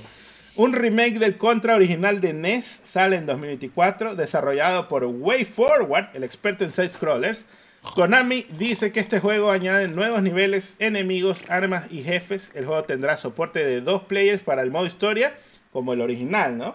Y un modo arcade para cuatro jugadores, además de la dificultad baja para los Kenks. El juego será multiplataforma. Así que al fin, al fin, va a poder terminar un contra el Kenk. Al fin voy a ver si me digno jugar por primera vez uno. de dificultad en, en Easy para que puedas terminarlo. Nada, perro, nada. Ni así. Ahí está. Isaías va a llorar. Pues juego de fantasía táctico hecho por VanillaWare. Se llama Unicorn Overlord. Ah, ese está buenísimo. Ese sí. Se ve bien, se ve bien. Marzo 8 del 2024. También, pues, Luigi's Mansion 2 HD perdió el nombre de Dark Moon. Como que dijeron, bro, esa hueva no, no tiene nada que ver. Ponle dos nomás.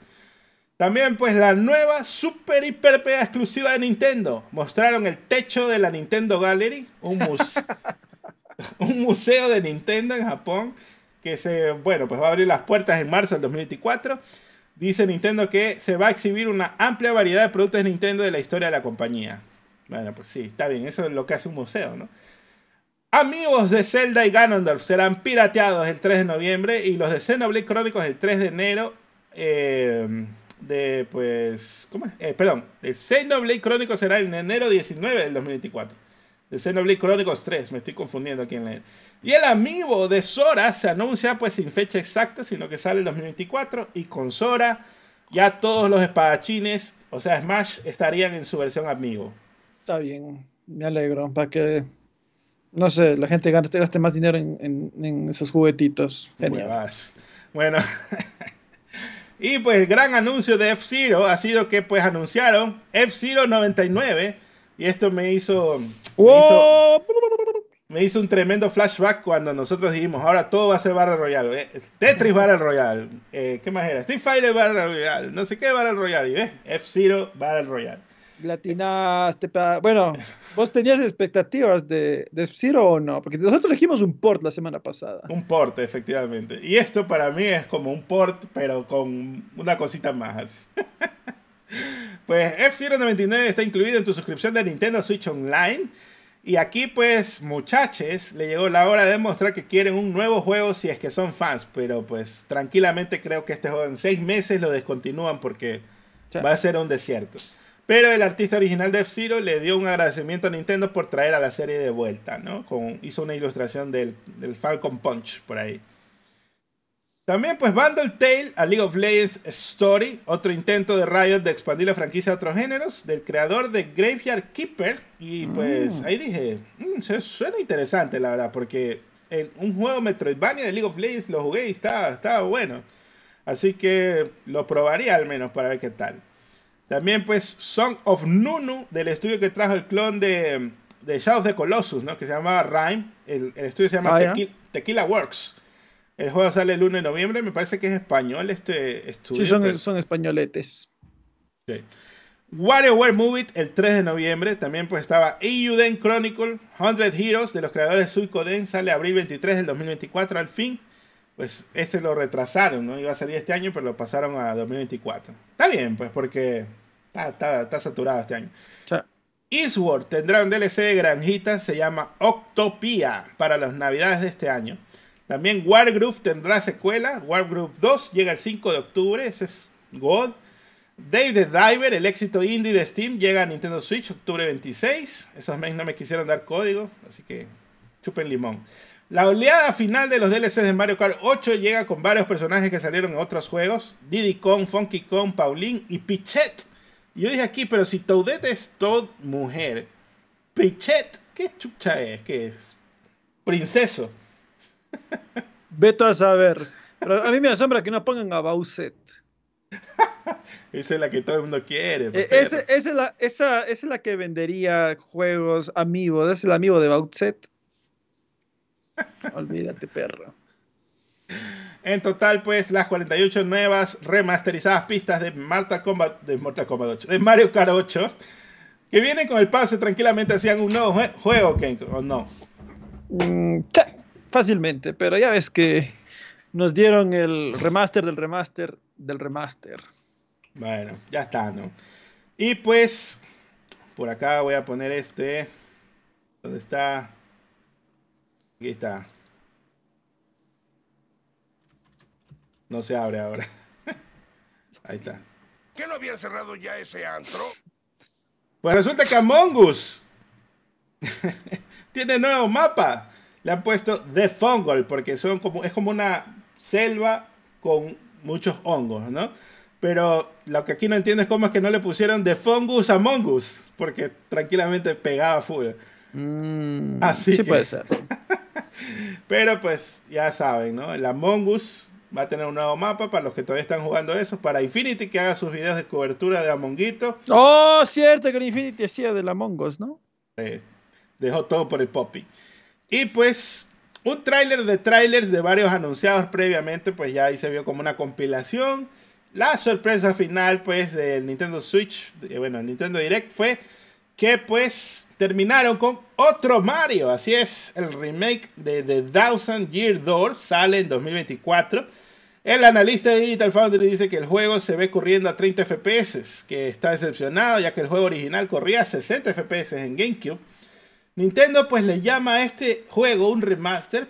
A mi parecer eso es un remake porque se nota que está usando el motor del último Paper Mario, pero ellos, allá ellos, no como le llamen. Pero es considerado el mejor RPG de Mario por muchos fans que no lo jugaron porque es un juego de GameCube obviamente. Así que, Kenk, dame tu nota, tu calificación, tus impresiones de Nintendo Direct. Ah, a ver, voy a ser generoso. Mm, un 7 voy a darle. Eh, me quedo, para mí, con el remake de Paper Mario y Mario versus Donkey Kong, que es un jueguito de mi infancia. Eh, me, me encantaba, la verdad, ese jueguito. Solo rompecabezas y lo que quieras. Sí, otro Mario y lo que quieras, pero cómo disfrutaba ese juego. Lo que a mí me sorprende es que hacen solo el Mario vs. Donkey Kong y no las secuelas, porque ya Un una vez era que hagan todo. Claro, pues, ¿no? Mm, sí. Es que aquí claramente Nintendo está atrás de la plata, ¿no? Quiere ver qué tal vende y todo, pero a la vez es como que, bro, si ya estabas haciendo uno, podías meterle dos o tres. Así. Sí, tranquilamente. Ni que fueran tampoco puta tan larguísimos esos juegos. Eso, exacto. Por eso decía yo, eh, de una vez era que hagan todos, ¿no? Sí. Pero ya sabes, Nintendo, pues, incluso lo iba, lo podían haber lanzado Collection temporal, ¿cómo es? Temporal, ¿no? Exclusiva temporal limitada. Solo puedes comprarlo hasta abril, no sé qué, como hicieron con el, el Mario 3D, ¿no? Sí. Bueno, pero pues aquí yo también le di. Yo le doy un 6, la verdad, pues está, está normal, ¿no? Tampoco me volvió loco ni nada. Los anuncios están por ahí. Le faltó. Para mí le faltó Metroid, pero pues por ahí me estaban llorando de que. No, es que Nintendo ya aprendió con Metroid 4, pues lo anunciaron como muy anticipado, lo anunciaron en el 2020. Papá, ese juego lo anunciaron en 2019, tiene 4 años que no sabemos nada de esa huevada. El reboot de el desarrollo fue en el 2019, así que, Dios mío, ¿cuánto tiempo ya tiene ese juego? Pero pues aquí lo que sí me parece una pena que, es que cuando salga la Switch 2, si es que no tiene retrocompatibilidad, ojalá que sí, me equivoque, pues y sí tenga, ¿no? Pero será una pena porque mira todos estos juegos anunciados que quizás nadie vaya a jugar porque se están esperando la Switch 2. Sí, probablemente. Eh, mucha gente ya esperará. Pero digamos, esta es la despedida. Me recuerda estos últimos años del Switch a la despedida del 3DS, donde Nintendo también empezó a hacer un montón de remasters y ports. Eh, más o menos por ahí creo que va también la cosa. Y pues también, ¿no? Hablando de recuerdos, ¿no? Se parece un poco al lanzamiento de PS3, al- perdón, al lanzamiento de PS4, donde como no era retrocompatible, pues todos esos juegos de PS3 el último año fueron muy buenos y no pudieron, como no hicieron retrocompatibles, pues se perdieron ahí para siempre, nadie los jugó. eh, el Puppeteer, este, ¿qué más había? El juego de, del, ¿cómo se llama? Del mapache este, pues, Sly Cooper todos esos, así que una, una vaina. Pero pues, por otro lado, casi que confirmadísimo que al menos los, pre- los tres primeros meses no vendrá la sucesora de Switch, porque las fechas de los anuncios son febrero, marzo, febrero, marzo. Y tranquilamente veo a esos otros que están en 2024, tranquilamente creo que se pueden ir, quizás no en febrero ni marzo, sino abril o mayo inclusive. ¿Cómo lo ves tú? Sí puede ser. Sí, sí, no, no son fechas tan alocadas. Yo sí diría que podremos, podemos ver probablemente eh, cerca del aniversario del propio Switch, el bombazo o los bombazos. Ojalá, ojalá, vamos a ver, vamos a ver, ojalá tengan algunos secretos, ¿no? Porque ahorita están reventando bastante, eso me preocupa un poco, la verdad. Eh, no, pues, te anuncian el Switch 2 con Metroid Prime, con eh, Wario Land, eh, un nuevo F-Zero, Mother finalmente llega a Occidente y así. Mother 3, puta, la gente se vuelve loca. Los, tres que lo jugaron, ¿no? Pero nadie ha jugado. los, dos fans que tiene. Y pues Pokémon Company. Ah, no, tengo aquí. Sí, no, sí, no, se me está mezclando aquí. Bueno, ya. Por acá, tampoco lo tengo. Bueno, no, no la puse la imagen. Pokémon Company y el Museo de Van Gogh anuncian una colaboración oficial y pues anuncia la colaboración, pero no se sabe qué consiste, nadie sabe qué, qué, diablos, pero el museo dice que la colaboración se lanza el 28 de septiembre. Y ahora hablemos del rumor este, por favor, Kenk. Con pinzas, con pinzas, las pinzas. Switch, Switch 2, según Nate the Hate, dice que la demostración de Breath of the Wild que se ejecutaba en Switch 2 tenía las siguientes características. DLSS, Deep Learning Super Sampling, ¿no? de NVIDIA. Resolución 4K, 60 FPS y tiempos de carga mínimos. Kenk, cuando me dices tiempo de carga mínimos, lo que estoy asumiendo es que SSD. tendrá SSD y a la vez eso va a venir con un precio. Así que, ¿qué opinas? ¿Qué te parece? Las piezas, las pizzas. Bueno, no creo que está tan caro el SSD actualmente para que una consola híbrida la traiga, eh, pero mm, voy a ser un poco cauto yo. Voy a decir,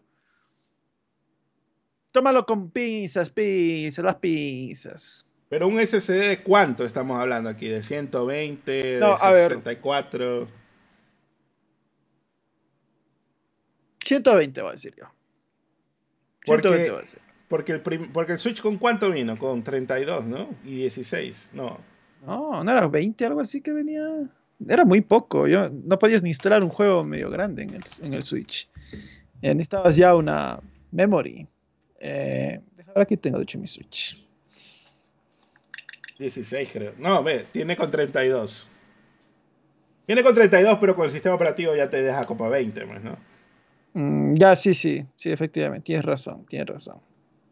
Sí, entonces yo supondría aquí, yo creo que 64 más seguro, para darle así.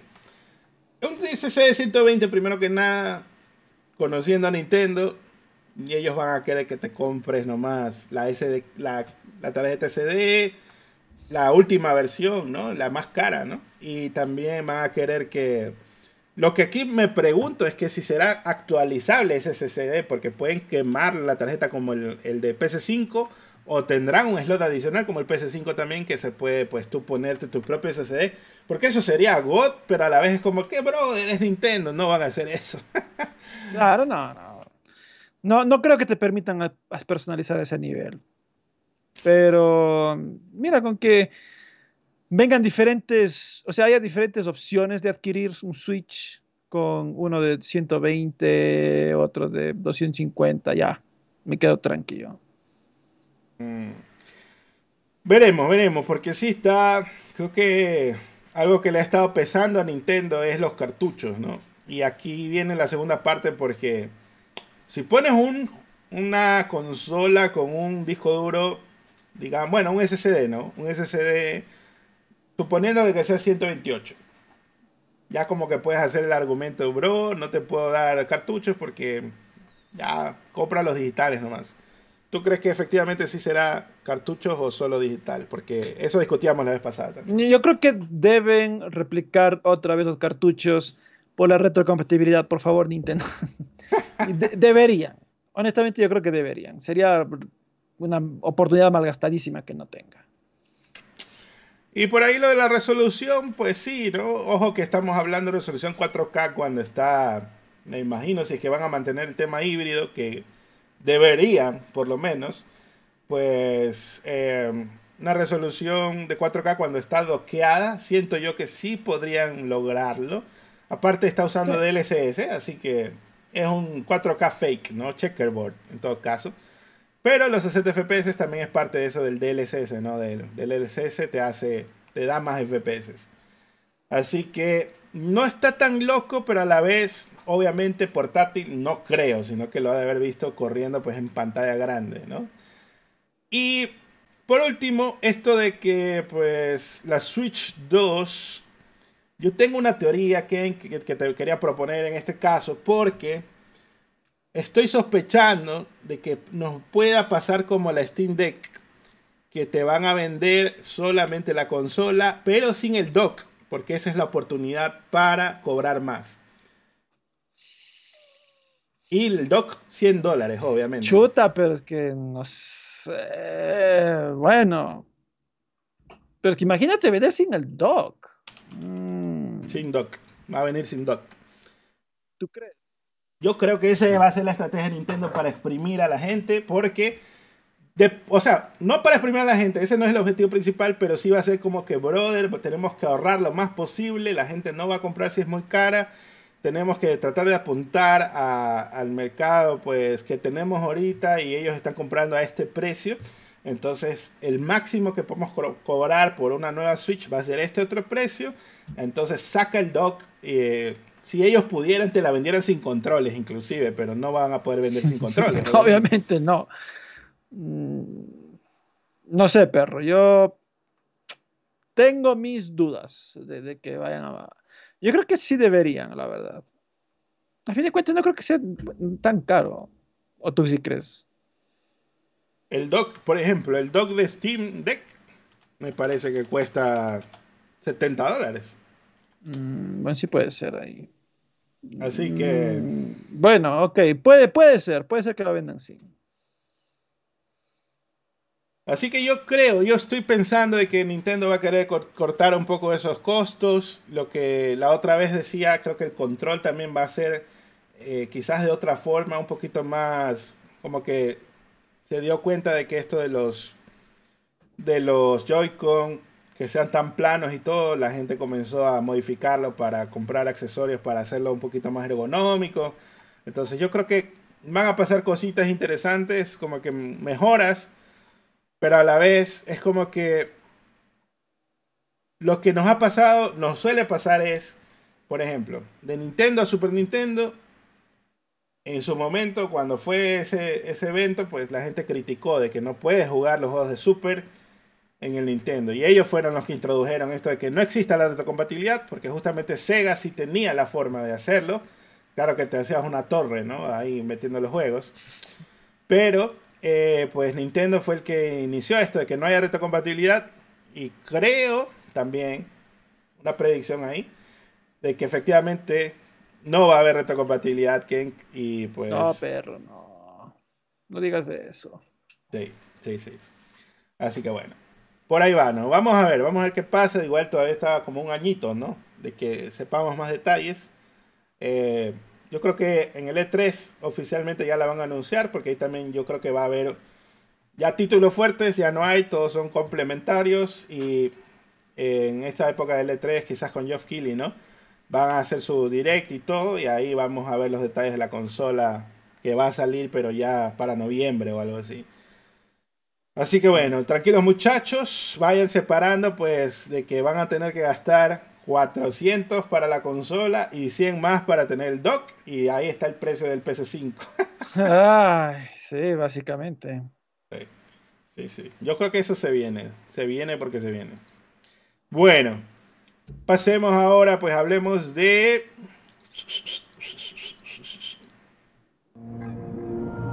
Pam, pam, pam, pam. Bueno. Hablemos pues acá de Sony, pues ya está disponible el nuevo firmware de PS5 y hay otra actualización para PS4. En PS5 añade soporte Dolby Atmos, el fin del meme de la esposa, ya vas a poder apagar la, el botoncito, ¿no? El sonidito de cuando lo prendes, el soporte de control adicional para accesibilidad, vibración háptica en el menú y algo que no fue anunciado previamente es que va a haber Remote Play para eh, soporte para televisiones Android con versión 12. Dice que solamente tienen la versión 12 hasta ahora dos televisores. El Chromecast que viene con Google TV 4K y la Sony Bravia XR-A95L. Sepa Dios, ¿no? Pero en PC4 añadieron la capacidad de iniciar sesión sin poner tus datos, que me parece algo que tranquilamente se podía haber hecho hace miles de años, pero ya recién lo ponen. Eh, pues está bueno, ya como lo hacía PC5, ¿no? Cuando compras la PC5 nueva, pones el código QR. ¿Qué vas a probar ahí el nuevo firmware, el 8? A ver qué tal. dice Álvaro que le gusta el pito, dice. Está bien. Ah, está bien. Está bien. Muy adecuadas tus palabras para este, para este momento. y pues descuentan 50 dólares a algunos bundles de PC5 en Estados Unidos. Por ejemplo, el de Modern Warfare 2, me parece que pues, sería el del año pasado, ¿no? Baja de 539 a 489 en PlayStation Direct hasta el 30 de septiembre. El de Final Fantasy XVI está disponible en Walmart y Best Buy a 509.99 y el de Chorizón 2 está a 499.99 en Best Buy, aunque dicen que ya se agotó el stock. GameStop también está ofreciendo 50 dólares de crédito en la tienda hasta el 29 de septiembre con la compra de un PS5. Así que, creo que, y también por el State of Play, ya no es tanto el tema de la Slim, sino de llegar al numerito de la proyección realmente. Porque estas ofertas, como nunca, le subieron para bajarle. Así es, ¿no? Sí, como decía, nos hicieron la del Viernes Negro. Pues bueno, eh, ya pues ojalá logren llegar y cumplir sus metas, ¿no? Porque eso sí, efectivamente están tratando de llegar lo más rápido posible. Definitivamente, ya el tío Jim dijo, ponme todo en oferta, chuche, que necesito llegar a los 45 millones. Hijo de puta. Vamos a ver. Y pues anunciaron los juegos de PlayStation Plus Extra, ni Replicant, versión 1, 2, 3, 3, 3 va a estar ahí. Está el 360 y ese es el juego de Vanillaware que no me acordaba el nombre. está en, extra. Vayan, prueben lo que es malísimo. Sid Meier, Civilization 6, Star Ocean The Divine Force, Sniper Ghost Warrior Contracts 2. Me parece muy god el Sniper Ghost Warrior, pero entiendo que hay gente que. Este juego es, muy puntual, ¿no? Solo es snipear, nada más. justo hablábamos de Loading Sphere, ¿no? Aquí está, va a estar en PlayStation Plus Extra. Un packing también es muy bonito ese juego, me gustó. Estaba en Game Pass, ya está acá también. Planet Coaster Console Edition. This War of Mine Final Cut. Ese juego también es simpático, pero es deprimente a la vez, porque es una Rusia destruida, no sé qué. Bueno. Cloudpunk también, pues, un verdadero cyberpunk. Contra Rogue Corps estará también Tales Noir Call of the Sea, West of Dead, Star Ocean Integrity and Faithlessness y Pop Patrol The Movie Adventure City Calls. Eso pues en extra y en premium están todos los Star Ocean. Star Ocean First Part Tour R, Star Ocean Till the End of Time, Star Ocean The Last Hope 4K y Full HD Remaster. Y también, Ken, adivina tu favorito, Dragon's Crown, Crown Pro. Uh, está también en premium. Así buenísimo. que te cumplió tu deseo. Va a ver las tetonas, está bien. Buena, Capets. El snusnu. ah, bueno, por acá pues, se viene una gorda actualización a PC. Al parecer un filtrador dice que el anuncio de la Complete Edition del Chorizon 2 viene con la versión de PC al mismo tiempo. El filtrador pues es el conocido Bill Bill Kun, que siempre está filtrando pues, los juegos de PlayStation Plus. Eh, pues dice que, mm, o sea, con eso se considera pues que no hay razones para dudar de que esté diciendo algo que va a pasar, ¿no? Lo que sí es que él dice que no puede confirmar la fecha de salida, pero cree que probablemente salga el próximo mes. Y yo digo, mejor guárdatelo para el próximo año porque ahorita como que mm, no tiene mucho sentido lanzarlo. Pero pues, ojalá lo que sí pido es que hayan aprendido los errores y no la vayan a cagar como fue con el primer Chorizón que corría terrible. Y también pues el port de Last of Us Part 1, ¿no? Ojalá que Nixes esté haciendo, ayudando a los otros estudios que hacen los ports y todas las cosas. Kenk, ¿listo para el Chorizon 2 PC? No. No me interesa. Ni acabes de Play 5. Este, y si te da código Sony. Lo probaré para decir a la gente qué tal está, pero no creo que lo acabe. Este, me lo tomo, pero. Pero me ofende. Es, que, es que la Barbies, es la Barbonis, pues no. ¿Cómo? Si decías Barbie God y ahora dice Barbie no. no. Ahora, ahora, ahora sí quiero ver a los mothers haciéndole bien barbona a Aloy. Y más gorda. La barba de Kratos la van a portear a- al Chorizón. Oye, pero ¿sabes qué? No, sé si hicieron este mod, pero ¿por qué no hicieron un mod de poner la Aloy ahí a- en, en God of War? Eso hubiera estado Ah, ha sido bacán esa, ¿no? Sí. Pelea Kratos versus, en lugar de Baldur, está ahí la Aloy. La Barbonis, sí, Lo que- bacanísimo. El que sí me acuerdo era eh, contra Abby, ¿no? Eso sí estaba. Ese estaba God. Bueno, bueno. Ah, pues lleguemos a otro de los temas principales, pues el ZZ of Play. El preámbulo, pues, del State of Play fue que se iban a enfocar en juegos indies y third parties de todo el mundo y actualizaciones de juegos previamente anunciados para PlayStation. Así que ojo con ese preámbulo porque vamos a dar la nota en base a lo que se mostró y no a las expectativas locas que tuvo el hijo del vecino que se cruzó por ahí y me dijo que iba a salir no sé qué cosa. Así que bueno. Primero que nada mostraron Baby Steps, es un nuevo juego de Bennett Foddy. Él hizo este juego que se hizo meme, el Getting Over It. Eh, cuando lo vi, enseguida dije, este men es el que hizo este juego. Y efectivamente fue. Este pues fue un éxito indie de PC. que, Él creó los juegos Coop, que son esos que tú mueves lo- cada extremidad con una tecla, ¿no? Y pues sale el próximo verano, o sea que está en el 2024. También pues Roblox llega a PlayStation el 10 de octubre. Ghostbusters se sigue prostituyendo para traer ahora pues un juego de PlayStation VR 2.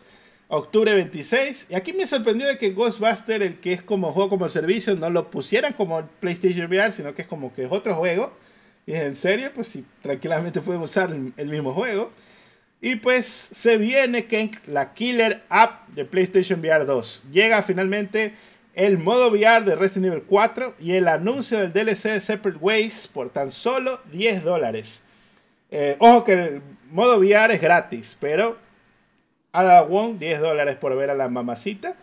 Llega el 21 de septiembre. Ese mismo día se lanza la actualización de Mercenarios donde va a estar disponible Ada Wong y este men, ¿cómo se llama? El Blade también va a estar disponible para ser jugable en Mercenarios. Wesker. El Wesker, sí. Eh, Yo creo que sí va a ser la Killer App, porque la Killer App de- del PS PSVR 1 fue el Resident 7. Sí. Ujú. Puede que sí, puede que sí termine siendo el juego más vendido al menos. Así es, como dice Daniel, es, es un, es un modo gratis, pero tienes que tener el PlayStation 5 y el PlayStation VR. Así es. Ahí, ahí te va Luquita por lo bajo. Es, es- es- gratis. Es gratis. El juego de Far Cry de Ubisoft, 7 de diciembre. Es un juego multiplataforma, por si acaso, pero tienen convenio de marketing con PlayStation. Así que lo mostraron ahí. La verdad es que sí, está bien. Si me da código Ubisoft, no me resiento. También, pues, Ghost Runner 2 tiene un demo en PCN. El juego sale el 26 de octubre. Ese es un indie, pues, eh, como que eres un ninja, ¿no? Para los que no lo han jugado. Y la nueva super, hiper, mega exclusiva anunciada para PlayStation esta vez. Con la Deep Earth Collection. Colores Volcanic Red, Cobalt Blue y Sterling Silver. Muy patriotas de, de Murica estos japoneses, ¿no? El piquete de los controles, pues es que las consolas tienen un. La consola, bueno, la carcasa y los controles tienen un look metálico. Así que, ¿cuántos de esos vas a comprar, King? Porque tú eres muy. Fuck yeah, America. Helldivers 2 se retrasa del 2023, se va al 2024, sale el 8 de febrero esta vez. Pero ahora pues resulta que febrero está lleno de juegos con el, Nintendo Direct y el State of Play. Se viene un febrero repleto. Se ve Go del Starship Troopers y ni una sola pantalla negra de carga que desde que te subes al pod hasta que aterrizas al planeta. Literalmente. Oh, buenísimo. Ves la escena que se sube al pod, ves cuando va bajando a la tierra, o sea, hasta ese juego que es multiplayer, como servicio, lo que quieras, pudo hacer algo sin pantallas de carga, ¿te imaginas? Algo novedoso. Qué god, qué. Se- sería bueno que todos los estudios lo, lo entiendan. Sería muy bueno. Y pues llegó el GOTY del 2024, ya mero mero sale el Spider-Man 2. Tres nuevas fotos del juego se compartieron en el New York Times, mostrando Times Square, Coney Island y Grand Army Plaza. Indican que el mapa del juego es el del doble de tamaño del anterior, creo que eso ya lo habían dicho, pero está repitiendo. Añadieron los barrios de Queens y Brooklyn. El edificio Chrysler no va a estar como no lo estuvo en el primer juego por un tema de copyright. Se confirmaron los modos de 30, 40 y 60 FPS de salida. Todos los modos tienen ray tracing. Ojo al dato. Y pues, Ali, bueno, Insomniac dice que eleva el listón del diseño de juegos de superhéroes. Está por verse. Se han mejorado drásticamente los modelos de personajes, los reflejos ray tracing, la iluminación y la densidad. Peter y Miles tendrán, bueno, estas impresiones creo que son de IGN, ¿no? Eleva el listón del diseño de juegos de superhéroes. Bueno, tampoco no se lo tomen tan a pecho. Pero se han mejorado drásticamente los modelos de personajes, los reflejos, ray tracing, la iluminación y la densidad. Peter y Miles tendrán cada uno árboles de habilidades únicos, traje negro, armas mecánicas Peter y mecánico Venom Miles, ¿no? Los, los poderes. El combate es más, más desafiante con mayor densidad de enemigos, la nueva capacidad de parada y una amplia gama de nuevos dispositivos y habilidades. Atravesar el mundo también es mucho más rápido con las nuevas eh, pues, alitas, ¿no? Alitas web que tienes y tienes túneles de viento para, para que vayas súper rápido en el nivel. Y hay un nuevo sistema de viaje rápido y por ahí me decían que cuando haces una secuela el juego lo copian y lo pegan. Resulta que sí han hecho cosas nuevas, ¿no? sorprendiendo Insomnia, innovador. Insomnia confirma que el juego va a durar más o menos lo mismo que el primero. Ojo que habla de la campaña principal, ya que el juego contiene side quests. 65 trajes disponibles para desbloquear de cómics, películas y diseños originales. Cuidado, varios spoilers con Lord Edwards en línea. Tengan cuidado, no busquen el ban poniendo nada en Discord porque no hay perdón ni olvido. Así que por ahí el Sálvaro se, se autobaneó el otro día porque ya quería poner sus spoilers. ¿Qué hay algo que decir del Spider-Man? Se ve bonito, se ve bonito el DLC. Está bueno el DLC. Está buena la segunda expansión del Spider-Man de 2018. la tercera, la segunda. La tercera porque tuvo DLC, pues, ¿no? Ah, claro, sí, sí, la tercera. Tuvo DLC, de ahí Miles y este será de, tercera. De Miles y ahora este, sí, sí. Es que, es, que, es que yo digo, ¿por qué no podían hacer que Spider-Man vaya a otra ciudad? Así, Pero si, el juego se llama Hogwarts Legacy, ¿por qué no fueron al, colegio de...? Eso mismo, ¿no? La secuela de Hogwarts Legacy tiene que ser en otro colegio. El colegio de Brasil. la, secuela de Hogwarts Legacy va a ser en, en, otra escuela, no en Hogwarts. esa, fue, esa fue la controversia de redes sociales de que han dicho de que, ay, miren, el trailer de Spider-Man han copiado y pegado los edificios. Brother, Starfield tiene la misma base lunar en todos los planetas. ¿Qué me estás hablando aquí?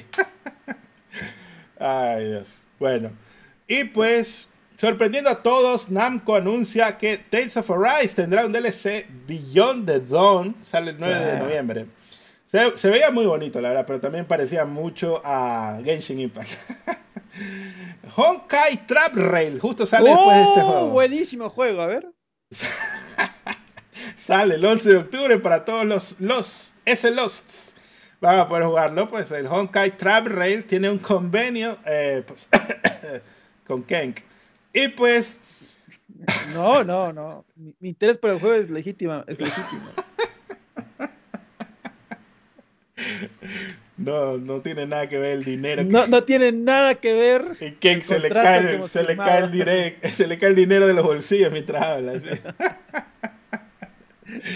Está bien. Se le expandió el hoyo al Kenk. Sí, sí.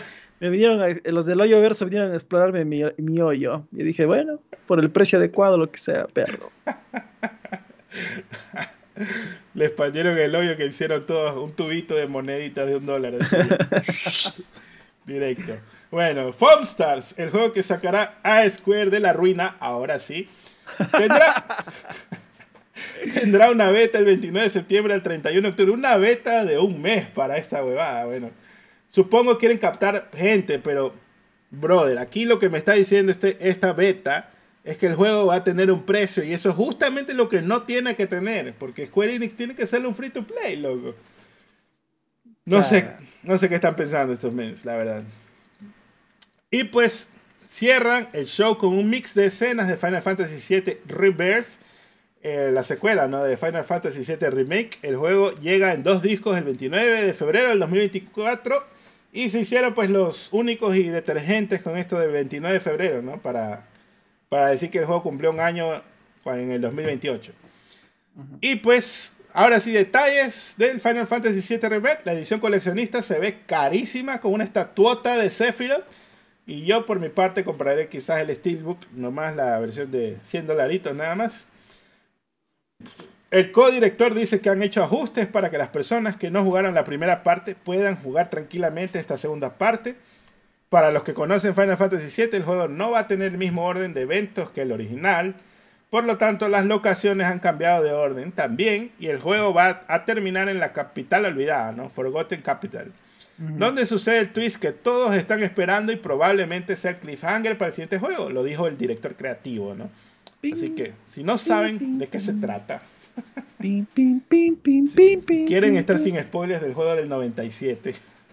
O sea, Capex, ¿será posible que alguien haya pasado 26 años sin spoilearse ese juego?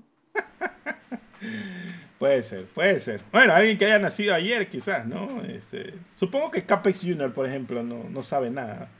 Pero si Capex Junior sabe de juegos de Mario RPG, etc. Pero son de Mario, pues. Juegos de varón, no sabe todavía. Pues. Mm, bueno, puede ser, sí. Bueno. A menos que hayan recreado el Final Fantasy VII en el, en el Roblox, no creo que sepa. Y pues el juego será exclusivo PC5 por tres meses al menos, luego de lo cual probablemente salga en PC. Va a tener un sistema de sinergia, una nueva mecánica de combate que te permite usar habilidades de sinergia con un miembro del grupo. Car, eh, pues parecía, eh, a mí me pareció un poder, cuando se juntan, parece las habilidades que tenías en Chrono Trigger, que tenías habilidades con dos personajes y con tres personajes al mismo tiempo. Entonces va a tener un indicador parecido al Limit Break para usar eso. Se han agregado árboles de habilidades al juego. Estos pueden desbloquear nuevas habilidades de sinergia, nuevas materias y más. Mayor enfoque en la exploración, un mapa mundial vasto con nuevas habilidades de recorrido como vehículos y un planeador visto en el tráiler. Y pues por ahí vi a los, a los amigos del Francito del Naughty Play. Estaban diciendo que, ay, nos estafaron con Final Fantasy XVI. Ahora sí viene este juego, va a tener mundo abierto. También pues Wu-Tai no está en este juego, sino que va a venir en el siguiente juego, en la trilogía. Eh, Red 12 es totalmente jugable, presenta un nuevo estilo de juego que equilibra ataque y defensa, tiene una barra de venganza, además de la barra ATV que se carga protegiendo los ataques enemigos. Dice que Vincent está en el juego, pero se insinúa que es posible que no se pueda jugar con él hasta la parte 3, como pasó con Red en el remake. Muchas nuevas invocaciones disponibles, ahora más que en el juego original. Hicieron todo lo posible por los minijuegos y los desarrollaron aún más. También se han añadido muchos minijuegos nuevos, vaya, vaya. Eh, por ahí vi uno donde pelean eh, como que tienen un Street Fighter el juego, ¿no? Y tienen la forma de los modelos de PlayStation 1, así que tremenda referencia, se veía muy godes. También puedes visitar el, el, Golden Saucer, se puede visitar en cualquier momento después del primer eh, nivel. Con el tiempo se irán añadiendo nuevos minijuegos y niveles de dificultad. Va a tener cerca de 100 horas de contenido en el juego. El contenido secundario combinado suma casi el doble de la misión principal. Dice que no van a tener niveles y no vas a tener los niveles y habilidades que obtuviste en el primer juego, así como que le va a dar continuidad, no va a pasar eso, pero han creado bonus especiales para los fans que sí jugaron el remake. Así que Kenk, ¿qué te pareció el final? Eh, con más detalles también se ve mucho más God, pero lo que se, ve más interesante. Fue un mix lo que se vio al final. Sí, sí. Eh, en general el State of Play estuvo bastante interesante. Mm, diré que yo me quedo. Bueno, Final sí se ve bien, la verdad, honestamente, sí se ve bien. Ese, ese giro que tú comentas, definitivamente. Yo esperaba verlo en el juego anterior. Eh, también dijeron que algunas cosas habían cambiado, que algunos eh, elementos que en teoría deberíamos ver ahora no van a pasar ahora, sino van a pasar después. Entonces, bueno, estos múltiples cambios que han hecho. Mi tristeza es por Helldivers, porque tenía ganas de jugar esto este año. no tiene suficientes juegos, Kink. No, perro. Pero es que podía sacar en diciembre, loco. Yo te decía diciembre, ahí no hay gran ah, cosas. Sí, hubiera estado God. Claro, o sea, mil veces prefiero eso que el juego de, de, Avatar. Ese no creo que lo juegue, la verdad, no me interesa. Tres mesecitos, tres mesecitos nada más. Sí, pero bueno, ¿qué, qué se le va a hacer? ¿Qué se le va a hacer? Sale en febrero. De Spider-Man también sí se ve God. Se ve que va a estar chévere. El. mm, el Foam Star se ve genial. Le, le va a sacar de la quiebra a, a Square Enix. Este, me copiándome el chiste. Oye, pero al final, ¿cuánto le das? 7. En, en Twitter le di un 7. Yo también le di un sí, la 7. verdad, Me gustó, me gustó. También le di un 7 antes de ver lo tuyo y por ahí me copiaron cuando ya dijiste. Pero yo dije un 7 porque me pareció que estaba normalito. O sea, no sé, Sí, estaba Está- normalito. estaba bien. O sea, ah, ya, vimos esto, vimos esto. Para mí fue lo esperado, porque yo no esperaba nada tampoco tan grande. Eh, mis expectativas estaban bajas, pero creo que sí hubo muchos influencers, entre comillas, de estos de Twitter, que andaban pelándola de que iba a salir Stellar Blade y con eso, ah, pues la gente se emocionó, ¿no? Entonces hubo muchos decepcionaditos en redes sociales por, por este evento que estuvo normalito, pero por otro lado, pues... em, ¿Algo que comentar sobre los decepcionados o, o next? No, bueno, pues la gente se decepcionó por su propia cuenta. Yo, yo hasta hice la broma en Twitter de que quería ver de Bloodborne 2, Jack 4, The Last of Us Ahí parte está. 3, Ahí están los Joel's. Ghost. Ahí están los influencers, ya ves. Pero de mí era joda, pues. Otra gente en serio realmente quería esas cosas. Ah, pues no iban a presentar nunca, pues perro. Déjate huevadas.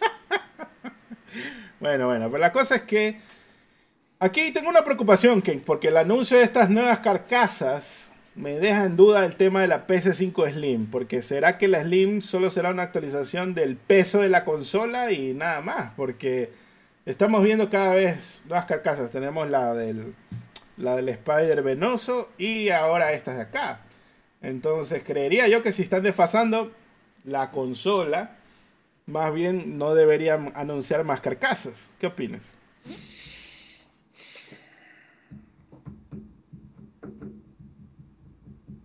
Sí puede ser.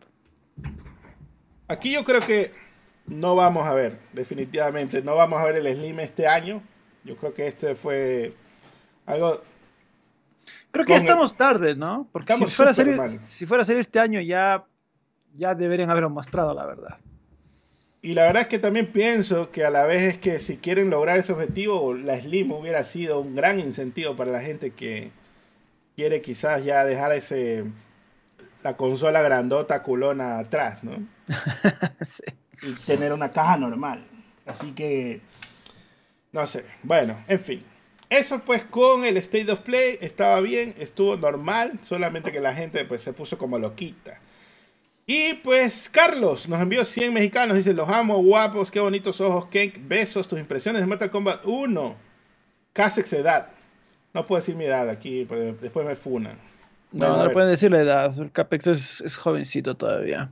Mm, Eh, no puedo dar mi, opinión, pues, porque no he, no he, no he jugado el Mortal Kombat 1. Cuando le, cuando le pruebe, con gusto, les podré opinar eh, de lo, lo que me parece.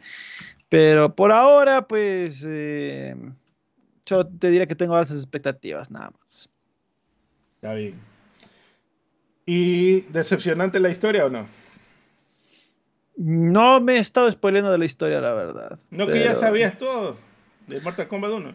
O sea, me vi los spoilers, pero no he, visto las cinemáticas para comprobar si son reales. Ah, este, men. Entonces, entonces eso, eso no, sé la verdad. no entendía pu- esa lógica. Me sé los spoilers, pero no me he spoileado. ¿Cómo es? O sea, no me he visto las cinemáticas, mi perro. O sea, yo lo que me vi fue en forma de texto. No sé si lo, si lo que vi es real. Bueno, bueno, está bien. Son Goku mandó mil costarricenses, gracias. Eh, Gracias, dice, Goku. ¿Me recomiendan jugar a Bayonetta? Yo creo que sí, Sí. vale la pena jugarlo. Los tres valen mucho la pena. Eh, pues los tres ya están hasta en Switch, así que dale, de una. Yo creo que el 3, si te puedes esperar a, que a ver si hay retrocompatibilidad y un upgrade, sí creo que es mejor esperarse. Pero el, el original sí. No, pero el 3 puedes jugarle con Yuzu emulado. Ah, bueno. Ahí sí, ya. Ahí sí está bien. Ese Ahí es mejoró me- bastante. El, verdadero Switch Pro. Sí. Está bueno. Y pues por acá vamos a continuar porque hay otros temillas. Déjame poner este aquí. Bueno, pues. Tenemos pues que supuestamente Konami podría anunciar el Silent Hill 2 Remake, la fecha de lanzamiento. Pues dicen que va a aparecer en el Tokyo Game Show, pero por favor, ¿quién lo tuyo? ¿Está muteado o qué? Ah, perdón. Las pinzas, las pinzas, las pinzas. Tomen con pinzas. Pero yo creo que si, si lo anuncian para que salga el otro año, estaría God, porque ya este año definitivamente no. No, no, no, no creo que salga este año. Eso que Blover Team decía que el juego ya estaba acabado, que ellos ya solo estaban esperando que les pongan la fecha para sacarlo, que no sé qué. Pero este año ya creo que no. No, no definitivamente, para nada.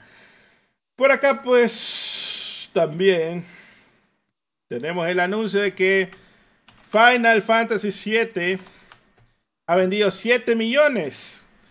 Bueno, shipped and sold, ¿no? Digital. O sea, en digital y físico vendió 7 millones, más de 7 millones en todo el mundo, pero que nada le satisface pues a Square Enix, nada le cumple las expectativas, nada le gusta a Square Enix. Así que yo creo que si este, este número hubiera sido llegado más rápido, o sea, si hubiera cumplido, ¿qué? La meta, 10 millones, ¿no? Hubieran anunciado eso con bombos y platillos en su momento, ¿no? Como le decía Francito, si, si Final 16 hubiera llegado a 5 millones, ya hace rato Square Enix hubiera estado haciendo bulla, porque justamente quiere esa publicidad para las, eh, los inversionistas. Así que definitivamente creo que no lo alcanzaron con Final 16 y con este también no sé si los inversionistas van a estar felices con el Rebirth o los van a mandar a la Burger o va a quedar mocha esa trilogía y se va a hacer solo duología nomás, porque viendo cómo va Square, no sé qué va a pasar. Así que mm. bueno. Por acá, pues, unas noticias para Kenk, porque resulta que el director de la serie de God of War de Amazon dice que la roca no es Kratos, por si acaso. O sea, como que ya no se emocione, no se emocione. No es Kratos, es Aquaman. Así que, Kenk, confirma. ¿Qué pasó? O sea, me estás diciendo que la jerarquía del universo de God of War no iba a cambiar. no, no va a cambiar nada, perro. No va a cambiar nada, perro. No, qué pena. Bueno ya no, no, esto ya lo puedes vivir con mods en tu, en tu pecerda. No, pues no, de joda, digo. Yo no quería la roca como Kratos, ¿no? Solo, solo el mame. Eh, no sé, o sea, la fuente original era TMZ. a veces atinan, a veces hacen cualquier huevada. Em, por como yo lo veo, el actor debería ser afroamericano o afro en general, ¿no? Este, eh, Ah, le gusta que. Eh, esperemos, esperemos que si eligen un actor afro, no digan que es racismo pintarle de blanco. Entonces, porque van a tener que hacer eso. Racismo reverso. está haciendo white face. Entonces, vamos a ver, vamos a ver. Vamos a ver qué pasa. Y pues, resulta que Insomniac Está pasando equipos de desarrollo hacia Wolverine ahora que se acerca el lanzamiento más esperado del 2023. Así es, estamos hablando de Spider-Man 2. Entonces ya ahorita pues como lo fuera con Starfield, ¿no? De que ya salió Starfield, ya están pasando recién a empezar el desarrollo de Elder Scrolls, ahora pues está pasando lo propio, pues con Wolverine. Y este juego pues, no sé, Insomniac es muy prolífico y todo, pero un nuevo juego de cero, me imagino que sí les va a tomar alguito, ¿no? 2026. ¿O tú qué opinas? Mínimo 2026. Este me sacaron los mocos. no, los pelitos estaban sacando.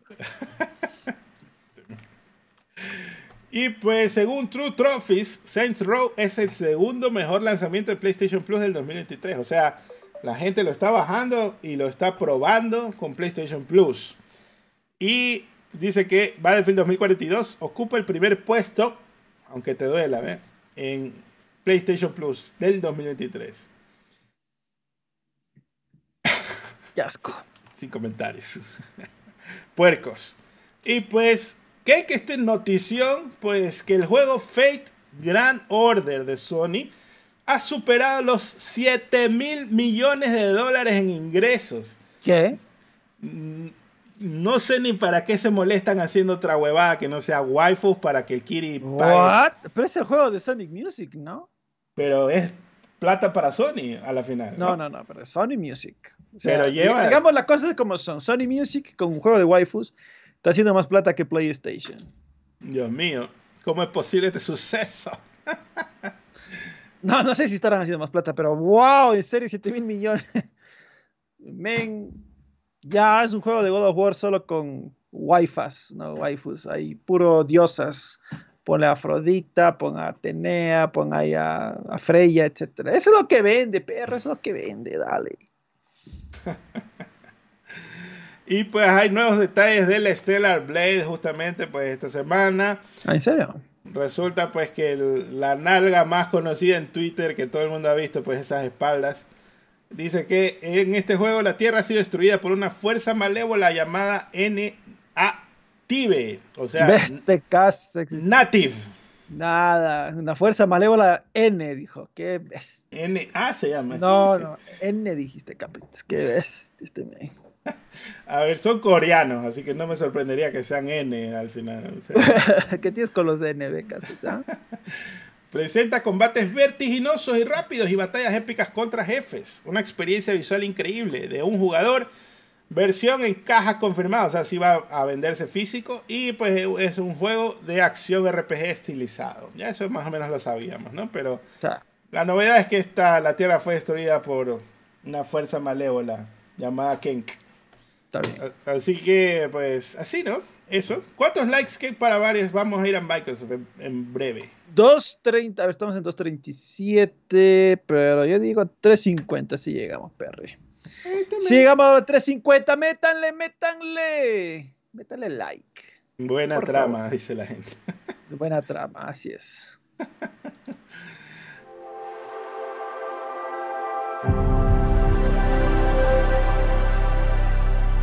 bueno, pues pasemos y hablemos de Microsoft, pues salieron previews de Forza Motorsport. Va a tener tres modos de rendimiento en Xbox Series, incluido un modo pues Performance RT para Ray Tracing. Más de 500 coches en su lanzamiento. Todas las nuevas pistas posteriores al lanzamiento serán gratuitas. No va a tener pase de batalla ni sistema estacional. Actualizaciones gratuitas que incluyen nuevas pistas y autos. El modelo de física y la inteligencia artificial han, han sido mejoradas. Imágenes impresionantes con entornos, iluminación y más eh, la puntuación está determinada por cada sección de la pista. Turn 10 realmente quería que construyeras una relación con autos individuales. Sube de nivel tus autos para desbloquear mejores piezas para comprar. Volveremos a la era de Forza Motorsport 3 y 4. Como la era de 360 de enamorarse de ese auto, mejorarlo, tunearlo, etcétera, culearlo. Bueno, todo. Oh, luego te quejas de que a mí me gustan los osos. Eso dice aquí, las impresiones. Yo no, no son. A mí ni siquiera me gusta esa huevada. Nada, per, nada. Pero la gente habla aquí como que fuera un personaje el auto, así que te vas a enamorar del auto, no sé qué. así que bueno, el juego sale el 10 de octubre para Game Pass, para la gente que no sabe, así que pilas ahí, muchachos. Me he olvidado que tiene fecha esta cosa. Este me. Z, Z. Para mí es como que no existiera ese juego, la verdad. Este man dice que. dice que, que vio, el, vio el auto y dijo: ¡Puta, qué rico, eh! ¡Puta, qué rico, qué rica cola! Cuando lo vio por atrás ahí. Está bueno. Por acá, pues, también de Motorsport, resulta que un jugador ciego usó la nueva función de accesibilidad de Forza Motorsport y gana la carrera. La funcionalidad primera en existencia en juegos de carreras le provee las necesarias indicaciones en audio de cómo debe girar, acelerar y frenar y le ayuda a saber la posición del auto en la pista. Así que, ¿qué, ¿qué te parece que se van a venir unos, memes troleando de que vas a poder jugar sin ojos, así como la comunidad sana jugaba con un dedo del Final 16?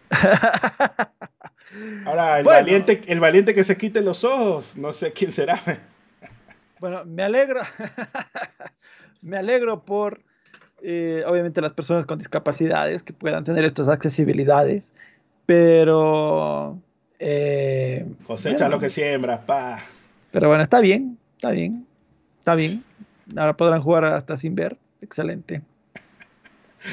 Te dice, te está saliendo la pista, te está saliendo la pista, te está saliendo la... Te saliste, hijo de puta, te estrellaste. Va a Chocaste, mamá verga. El- una voz en rebo- eh. rebobinar ahí. Tabales verga, hijo de puta. eh. Una voz en Argentina ahí, te está chocando, hijo de puta. así que bueno, así pues, ¿no? Em, chévere por la gente, como bien dices, ¿no? Pero la toxicidad se va a activar por andar de tóxicos ahí ustedes mismos. Y pues, uff, me olvidé de buscar todo eso, pero aquí está, ¿no? De una vez lo voy a buscar ahorita mismo. Bueno, aquí está. Porque no lloren que no pongo las imágenes. Xbox tiene una nueva super hiper mega exclusiva. Una tarjeta de crédito de Mastercard en Estados Unidos disponible ya para insiders y para otros jugadores. Va a salir en el 2024. Y la verdad es que esto ya me parece que Sony lo hace hace tiempo porque me han llegado correos de que obtén la Todo el tarjeta- tiempo, o sea. la tarjeta de PlayStation, no sé qué, es como un spam inevitable esa huevada. Pero pues todo el piquete es que te dan rewards de la plataforma por usarla, ¿no? Y si compras en la plataforma que sea, ¿no? Si compras con la tarjeta de Xbox en Xbox, te dan más puntos. Y si compras, por decirte, yo que sé, Netflix, pagas Netflix con esa tarjeta, también te dan puntos extra. Y con eso pues ganas algunos rewards, algunos premios. Y puedes canjearlos. Y pues también pues se confirma. ¿Dónde está? ¿Cuál de todos es? Este creo que es. Hay tantos que ya no sé cuál será. Se confirmó pues el rumor de la nueva super hiper mega exclusiva de control moradito. Estará disponible el 19 de septiembre para todos los que querían pues probar, ver, coleccionar todos esos esas super exclusivas. Por ahí vi que hay alguien que sí colecciona, ¿no? Y recordarles a todos siete exclusivazas de Xbox. Ahora sí, se confirma la lista final de los 36 juegos que estarán disponibles en Game Pass Core, el reemplazo de Xbox Games with Gold. Está Among Us, Astroneer, Celeste, Dead Cells, Descenders, Dishonored 2, Doom Eternal, edición estándar, The Elder Scrolls Online, Fa- Fable Anniversary, Fallout 4, Fallout 76, Firewatch, Forza Horizon 4, Gang Beast, Gear 5, Game of the Year, Gol- Golf with Friends, eh, Grounded, Halo 5, Halo Wars 2, Hellblade Senua Sacrifice, Human Fall Flat, Inside Limbo, Ori and the Will of the Wisps, eh, Overcooked 2, Payday 2, Po- Power Wash Simulator, Psychonauts 2, Slay the Spire, Spirit, Fairer- Farewell Edition, Stardew Valley, State of Decay 2, Superliminal, Teenage Mutant Ninja Turtles, Shredder's Revenge también está, Unpacking y Vampire Survivors. Así que, que en este catálogo pues es el que lanza el Game Pass Core, pero ¿crees que vaya a cambiar en el tiempo? Porque Claro, lo han ido refrescando. Me imagino lo ido refrescando. Ten- Tendría, ¿no? Tendría que ir cambiando, porque se quede estático tampoco no tiene sentido, pues. Vamos a ver qué pasa también. Y pues. Deja ver esto. Sospechoso, sospechoso esto. Pues resulta.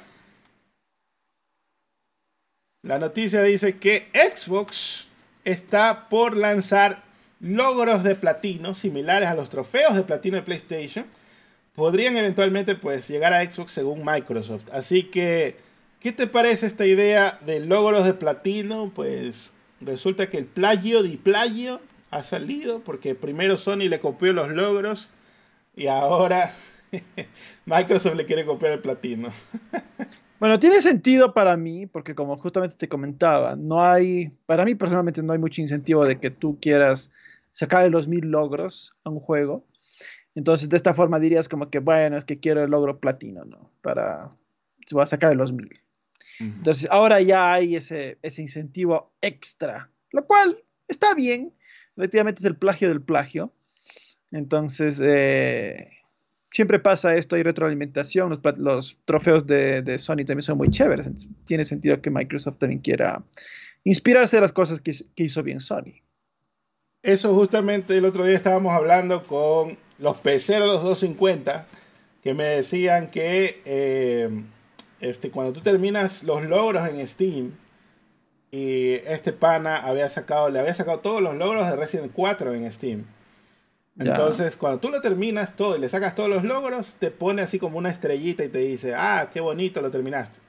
Pero si el juego se actualiza, te borra ese progreso y te dicen, ya no tienes la estrellita y te sale que te faltan X cantidad de logros, ¿no? Entonces, ¿cómo se resuelve eso? Obviamente, con un logro especial que sea de que hiciste todo ya, ¿no? Mm, pero no sé si Steam, interesante. Lo, Steam lo vaya a copiar, no creo, pero eh, me gusta más cómo lo hace PlayStation porque incluso los DLCs están como separados. Lo que sí es que puede ser que si eres muy OCD, ves el platino y el 87% por decirte, y ahí sí ya estás jodido porque no vas a ver el 100%, pero bueno, ya eso ya es demasiada obsesión también, pues. Por acá, pues pasemos a varios. ¿Cuántos likes van? ¿Cuántos likes eran?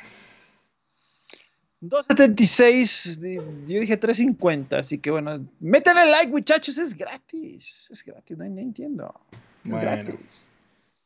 Pues resulta que el calvo de Embracers nuevamente haciendo noticia por las razones equivocadas, resulta que se reporta que ahora busca deshacerse de Gearbox y está cortejando a compradores interesados. A su vez, el estudio dice que se están considerando varias opciones, entre ellas hacerse un estudio independiente, como lo hizo Bungie en su momento. Así que, ¿qué te parece el calvo de Embraces cagándola con esto?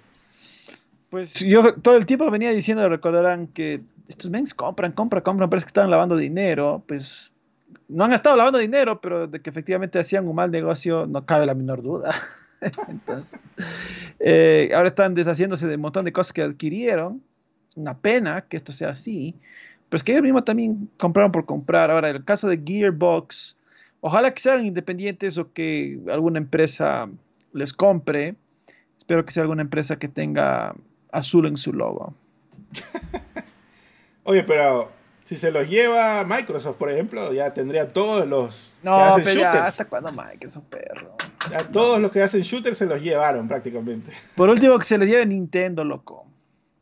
Y por otro lado, si este, te llevas, si Gearbox, oye, pero esta es una estrategia mágica, la verdad, porque si por ejemplo tú eras el inversionista árabe que le ibas a meter 2 mil millones de dólares al calvo de Embracer en una escena no por, resulta que ahora él como está quebrando porque esperaba esos 2 mil millones, ahora le compro a Gearbox directamente, pues. Ah, sería buenísimo, ¿no? Salió tablas el mes, así. Ah, me voy a gastar uno, me voy a gastar 500 millones en lugar de 2 mil millones. Le salió God la, la estrategia ahí. sí puede ser. Pero bueno, veremos, qué pasa en todo caso con Gearbox. Eh, no sé qué, no sé, efectivamente, no sé qué pez tiene más allá de Borderlands, estos mings. No creo que han hecho gran cosa, la verdad. Entonces, eh, bueno, ellos tienen su rama de publishing, ¿no? claro, ellos son más de publishing, la verdad. Son más una, editora. Entonces, eh, bueno, ah, que les vaya bien en todo caso. Una pena. Recuerdo que ellos hicieron el, los, ¿cómo se llama? Los, los ports, no, las expansiones de, de Half-Life. Ellos hicieron y también hicieron el port de Halo lo hicieron a PC, pero nada más. Y por eso el motor de Borderlands era que cuando saltaba flotabas un poquito porque se parecía al de Halo también. Como que lo habían modeado ahí. Bueno, en fin. Por acá, pues vamos a leer unas donaciones de Kralex Games. Manda 4.99. Dice: Saludos, Kulonki Cupex. Que ya es hora de cortarse ese pelo, perro. Unas retas en Mortal Kombat 1 conmigo porque me gasté 110 dólares para jugarlo desde el día 0 Hijo de puta. Buena por el Kralex. Pero yo aún no he comprado. Si me mandas el código, de una, de One Porón Pong Pong. Si me mandas la plata para eh, comprar el Mortal Kombat. Ahora, si ustedes quieren que me corte el pelo, podemos hacer un. Como, como hacíamos para los cosplays. Podemos hacer ahí una meta. Ponemos una meta y ustedes eligen qué corte me hago. Siempre y cuando no sea un corte. Calvo. Calvo. Oye, pero ¿por qué no te puedes hacer calvo? ¿Qué pasa? No, pues es que luego. Te da miedo, te da miedo. Luego me voy a hacer Xboxer, loco. Xbox es frustrado. Luego me van a dejar de mandar los códigos, loco. códigos de Game Pass te van a mandar. No, no me van a mandar códigos de nada, ¿no? Entonces. no, olvídate, ¿no? Olvídate. ¿Te, vas a poner un, buzo verde? ¿Te, vas a poner un buzo verde o te vas a quedar con el azul nomás? No, yo creo que con el azulito nomás. bueno, este veremos, veremos qué tan imparcial me haga, ¿no? bueno, bueno. No, no, pero no quiero hacerme calvo. Otro, otro corte, pueden, elegir ahí. Tiene las patillas muy largas, como diría el señor Burns. que si te vas a hacer el de peso pluma, preguntan. Déjame ver cómo es el de peso pluma. Ese creo que está de moda, pero yo soy muy viejo para que que me quede, la verdad. Voy a, aparecer el señor Burns cuando... No me gustan, la verdad, estos cortes nuevos que les he visto a los, a los jovenzuelos, a los así llamados jóvenes. Son, son feísimos estos cortes. Al menos a mí no me gustan nada. He visto otros parecidos al de peso pluma, pero que son similares. No, no me gusta. El peso king. No, no, perro, no. O sea, para hacerme el corte de peso pluma, tienen que pagarme un buen billete, loco, porque no, tienen que donar bastante, si no, no. Una meta, ¿no? Ahí, 500 dólares. Puede ser, por eso. Igual acuérdate que se divide para dos y encima 10% para, para el rock. no, no, eso, no va para el rock. Ni siquiera está aquí. ¿Cómo lo vamos a dar? está jugando Fortnite. Cancélalo, cancelen todo, olvídenlo. No vino a ganarse el pan. Ahí está, ahí está, ahí, está. recién asoma. bueno, Carlos mandó 50 mexicanos. Dice, ¿sabrán qué pasó con el remake de Metal Gear Solid Revengeance? ¿Había remake de ese? No he sabido que iban a hacer remake de ese juego. No creo, la verdad. Creo que no. ¿Capaz de remaster? Pues, no creo tampoco. El de Lollipop Chainsaw sí tiene un remaster, ¿no? Saludos a saludos a Salina Cruz, dice Oaxaca. Aquí trabajando aquí trabajando y fiel a ustedes. Gracias, pues, Carlos. El de Lollipop Chainsaw se retrasó el próximo año, así que, pero sí viene. Lo malo es que no viene em, avalado, digamos, por James Gunn y el creador que fue el Suda, ¿no? Sino que viene por el estudio que él hizo el juego, eso sí.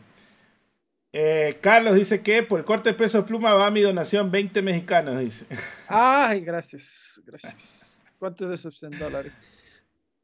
Ya, 500 perros y me hago el de peso pluma. Está bueno. Por ahí, eh, JP dice, ¿Simpson se canceló? No, no se canceló. Bueno, vamos a continuar. ¿Simpson? No no voy a leer preguntas porque no hay los likes. Vamos a continuar, solo donaciones. Y pues, esta semana también EA Sports FC 24 sacó una lista de los jugadores más top del juego Tres hombres y una mujer comparten los primeros cuatro puestos, Ken. Así que todas esas chicas de España, del Barcelona España, de la Liga de, Mujeres, están en los tops, según lo que revisé, aparte de la famosa, pues, Sam Care, ¿no? Pero, sí. Cuéntame, Ken, ¿qué pasó? Que Lionel Messi se fue al puesto 6 que no saben de fútbol. Es mejor Haaland, dice aquí. Que es mejor Haaland y Mbappé. Son, son, son gringos, no saben de fútbol estos minks. O sea, desde el punto de vista realista, le pones a jugar al equipo femenino, campeón del mundo, con el equipo masculino, y terminan en una goleada que, que va a dar pena. No sabe esta gente, no sabe. Neymar Junior, Junior en el puesto 19, ¿no? Quizás de actores, porque de jugador no sé si realmente valga la pena. Bueno, él, puede ser de los Oscars, sí, sí, definitivamente. el puesto 19, tan alto está. Mm, bajo más bien le veo yo. En serio, lo pone más arriba tú. Sí. Todavía, es, crack, perro, todavía es crack. Con corte honguito por el lanzamiento de Mario Wonder, dice Bueno. Bueno, pues continuando con EA, confirma que los Sims 5 será descargable gratuitamente. Ojo ahí que no usan el término free to play, sino que dice que vas a descargarlo. Pero dicen que vas a poder explorar el juego completamente sin suscripciones, sin comprar el juego y sin mecánicas de energía. Lo que sí confirman es que el juego no tendrá toda la funcionalidad de The Sims 4 en su lanzamiento. Se están enfocando en construir algo diferente esta vez y que agregarán nuevas experiencias a medida que pase el tiempo Por ejemplo, dicen que en Sims 4 para tener temporadas tenías que comprar un pack. Acá en lugar de un pack te venderán deportes de invierno y con eso vas a tener la temporada de nieve, ¿no? Entonces, grande EA separando las temporadas y para cobrártelas aparte. Pero a la vez, Kenk, tengo la teoría de que Sims 5 está apuntando a ser el Roblox, pero de gente... De los viejos, pero... De mujeres, porque las mujeres son los que juegan Sims más, creo yo. Ay, Dios mío, que, me viste con cara de mujer a mí. Estás guapa. Pero... pero este, pero no, pues, tú, juegas Sims Tonto, 4. Marichulo. tú juegas Sims 4 entonces, gente. Yo sí jugaba a los Sims, sí me interesa. Pero no el Sims 4, pues. El Sims original ya todo el mundo lo jugó, pues. Pero jugué el 1 y el 2, perro. Del 4 ah. probé un poquito en el, en el Gay Pass. Y no estaba, no, estaba, no estaba bien, la verdad. Pero ¿qué te parece esta idea de que quiere ser el Roblox, pero con... Bueno, ¿no? Tienen esa idea de Second Life también que pueden hacer. Claro, o sea, hay muchas ideas que podrían eh, evolucionar eh, los Sims. Definitivamente es una saga que se ha quedado un poco estancadita para mí. Eh, más bien dicho, ha, tenido una involución en, ciertas mecánicas. Por eso no me gustó el 4. Pero sí tengo emoción de ver quizás el 5, ¿no? Es que Sims es Sims, perro. Para mí creo que le invertí meses de mi vida a ese juego, recuerdo cuando era joven. Nos turnábamos en la casa para jugar los Sims, mi mamá, un hermano mío y yo. Era como que ya, se te acabó tus dos horas, me toca a mí. E-, era así, loco, era la adicción por los Sims. Bueno, así con Sims, yo creo que sí. Este, y la verdad es que el juego se presta para esa idea, pero dicen que están haciendo más como una plataforma en lugar de un free to play o un juego en sí, sino que quieren hacer muchas cosas. Eh, y por eso es que están pensando como que al futuro, no solamente que vamos a hacer otro Sims y ya. Así que bueno. Aquí una pena, pues el único calvo bueno en la vida se va de EA. Stig Asmussen dejó la casa pues de J Survivor, que era Respawn Entertainment. Y pues me pareció rara la salida de este men. Pues él dirigió los juegos eh, Fallen Order y Survivor. Cuando pues son juegos buenos, de todas formas. Y pues la semana pasada el CEO decía que le encantó, le, poco más y le, le chupa el huevo ahí al Stigas Music diciendo que era tan increíble, no sé qué. Y él mismo en reportajes dijo que quería ver, o sea, Stigas Music dijo que quería ver los juegos de Jedi como una trilogía. Así que me parece un poco sospechoso de que se haya ido este pana. Pero pues la mejor de las suertes, ¿no? Ojalá encuentre otro estudio que lo deje hacer God of Wars como lo es, hizo. Es, una pena por Stigas Music. Ojalá, ojalá regrese más bien a Santa Mónica, man, uh, hacer otro God of War. Estaría God también. Además, también el estudio que hizo Immortals of Aveum, el juego que EA mandó a morir este año, ha despedido a casi la mitad del estudio que desarrolló el juego. Lamentablemente, pues, obviamente no todos los juegos pueden destacar, pero quizás retrasarlo tampoco iba a mejorarlo porque el juego estaba listo según ellos, ¿no? Pero yo vi que el título también es genérico, ¿no? Porque es Immortals y es justo tuvimos ese de Immortals Phoenix Rising.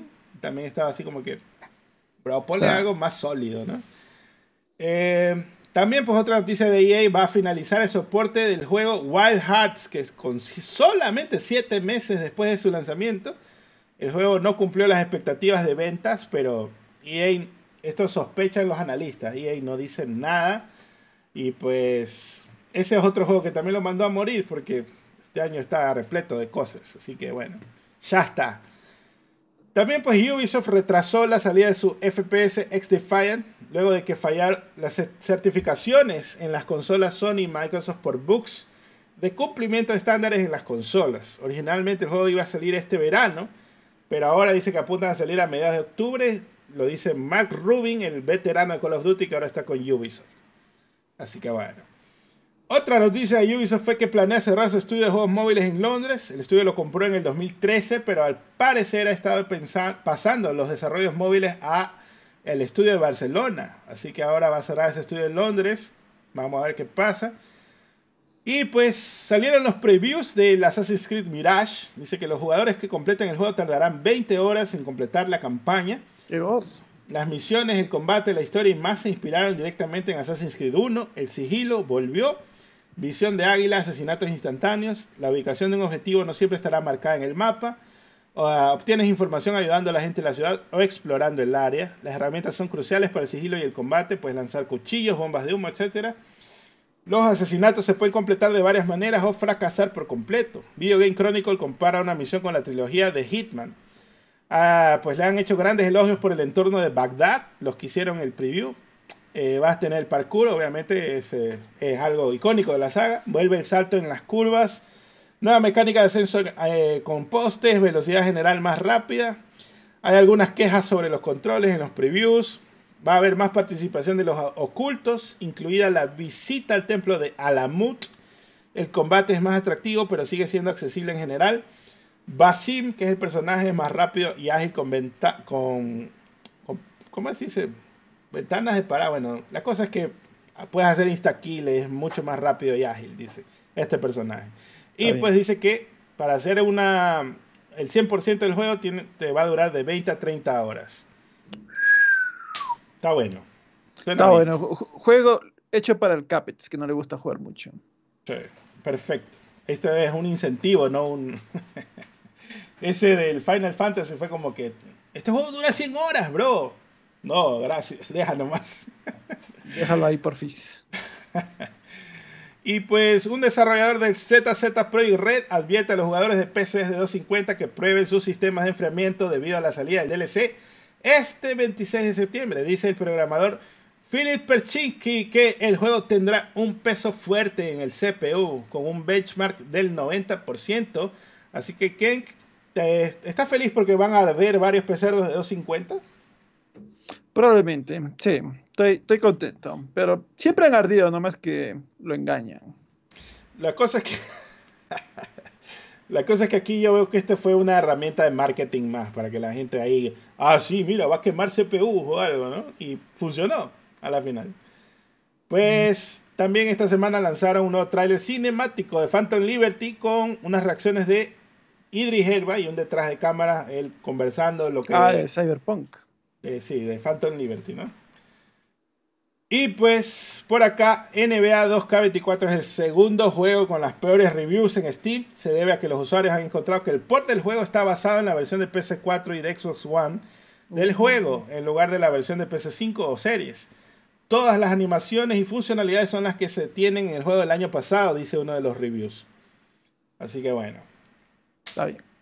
Charlie Wen es el nuevo director creativo de Fortnite, luego de la salida de Donald Mustard. Charlie Wen es conocido por ser el papá bueno de God y pues dirigir el diseño del personaje de Riot en sus películas y ser uno de los supervisores del look del MCU. Así que va como anillo al dedo tantos crossovers que ha tenido el Fortnite, pero me alegro por Charlie Wen, porque empezó así dibujando y ahora tiene un súper buen cargo y le ha ido súper bien también en la vida, el pan. Felicidades. Por acá el estudio Ryuga Gotoku, el estudio de Laika Dragon, tendrá un nuevo showcase el 19 de septiembre a las 10 de la noche, probablemente para mostrar pues el Laika Dragon, The Man Who Has No Name, o como puta se llame, y también pues el Yakuza 8, que va a salir el próximo año. Laika Dragon 8, perro. Ah, Yakuza. En todo caso, todo esto se viene pues porque ya esta es la semana del Tokyo Game Show 2023. Y aquí lo que hemos estado haciendo referencia a todo lo anterior, pues las acciones de Square Enix han caído un 30% este año, borrando casi 2 mil millones de dólares del valor de mercado de la empresa. El precio más alto de sus acciones del año fue antes de que salga Final 16, pero ahora está en el pico más bajo desde mayo del 2022. Y pues los títulos clickbait están culpando Final Fantasy XVI. Sin embargo, pues esto ya lo hablamos hace algunas semanas. Eh, que esto no pasa por un solo juego. Y por ahí un analista de Bloomberg dice que inundar el mercado con juegos no acabados, malos o no probados es una mala decisión. Ahí viene el Foamstars, ¿no? Y pues no sé si eso es bueno o malo porque a Microsoft le va muy bien, ¿no? Así que la empresa se ha esforzado demasiado en demasiados títulos sin la supervisión adecuada, dijo el analista. Por otro lado, los empleados dicen que esto se debe a que le han dado a productores individuales demasiado control sobre el alcance y dirección de los juegos. ¿Qué opinas, Kik? Sí puede ser. O sea, el tema, el tema de Square, estuve viendo ayer las acciones de la empresa. En 2021 la empresa estaba valorada en 8 mil millones. Hoy en día vale 4 mil millones. Estamos viendo que la empresa en año y, perdón, no, 2021, 2022, inicio de 2022, o sea, en año y medio la empresa perdió la mitad de su valor.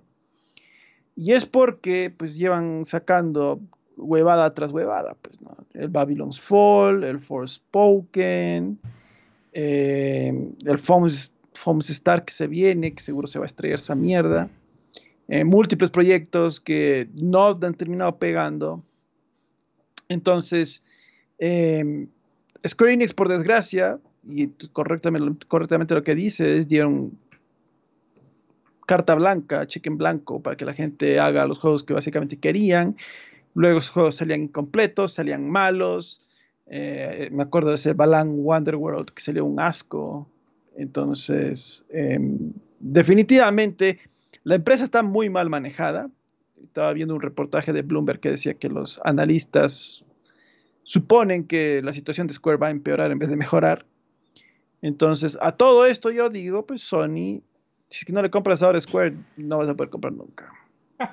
vamos, Sony, vamos. Oye, pero mucho se habla de esto del Final 16 y toda la huevada, pero ¿te acuerdas que cuando... No, pues no es culpa del Final 16, pues esto. No, yo sé, pero cuando compraron, cuando Microsoft compra Activision, todas las empresas aumentaron en valor. Y ahora, que ya ven que no lo está comprando nadie, pues ahí hay un desplome también.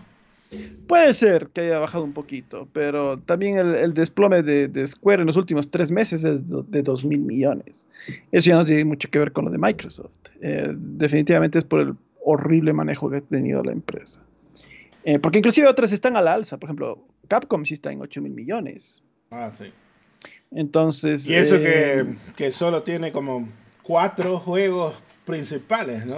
Que saca los mismos Resident Evil todos los años y así, pues, y mira, les está yendo perfecto. Pero son, y son, mira, son repollos, pero son bien hechos, o sea, no le puedes nada que envidiar. Definitivamente, definitivamente. Eh, Capcom ha venido haciendo las cosas muy bien, por eso están donde están, me alegro. Street Fighter, grandes reseñas este año, buenas ventas. Resident Evil desde hace bastantes años está muy bien parqueado. Más bien Capcom es el que se puede dar el lujo de sacar huevadas como ese. Ellos podrían darse el sacar un, par de huevaditas, ¿no? Tampoco les recomendaría, pero sí. Bueno, pues no. Las principales son Street Fighter, Monster Hunter. Monster Hunter, sí, le está yendo perfecto. O sea, ellos está yendo bien. Eh, lo, de, lo de Square es un mal manejo absoluto. La empresa está muy mal.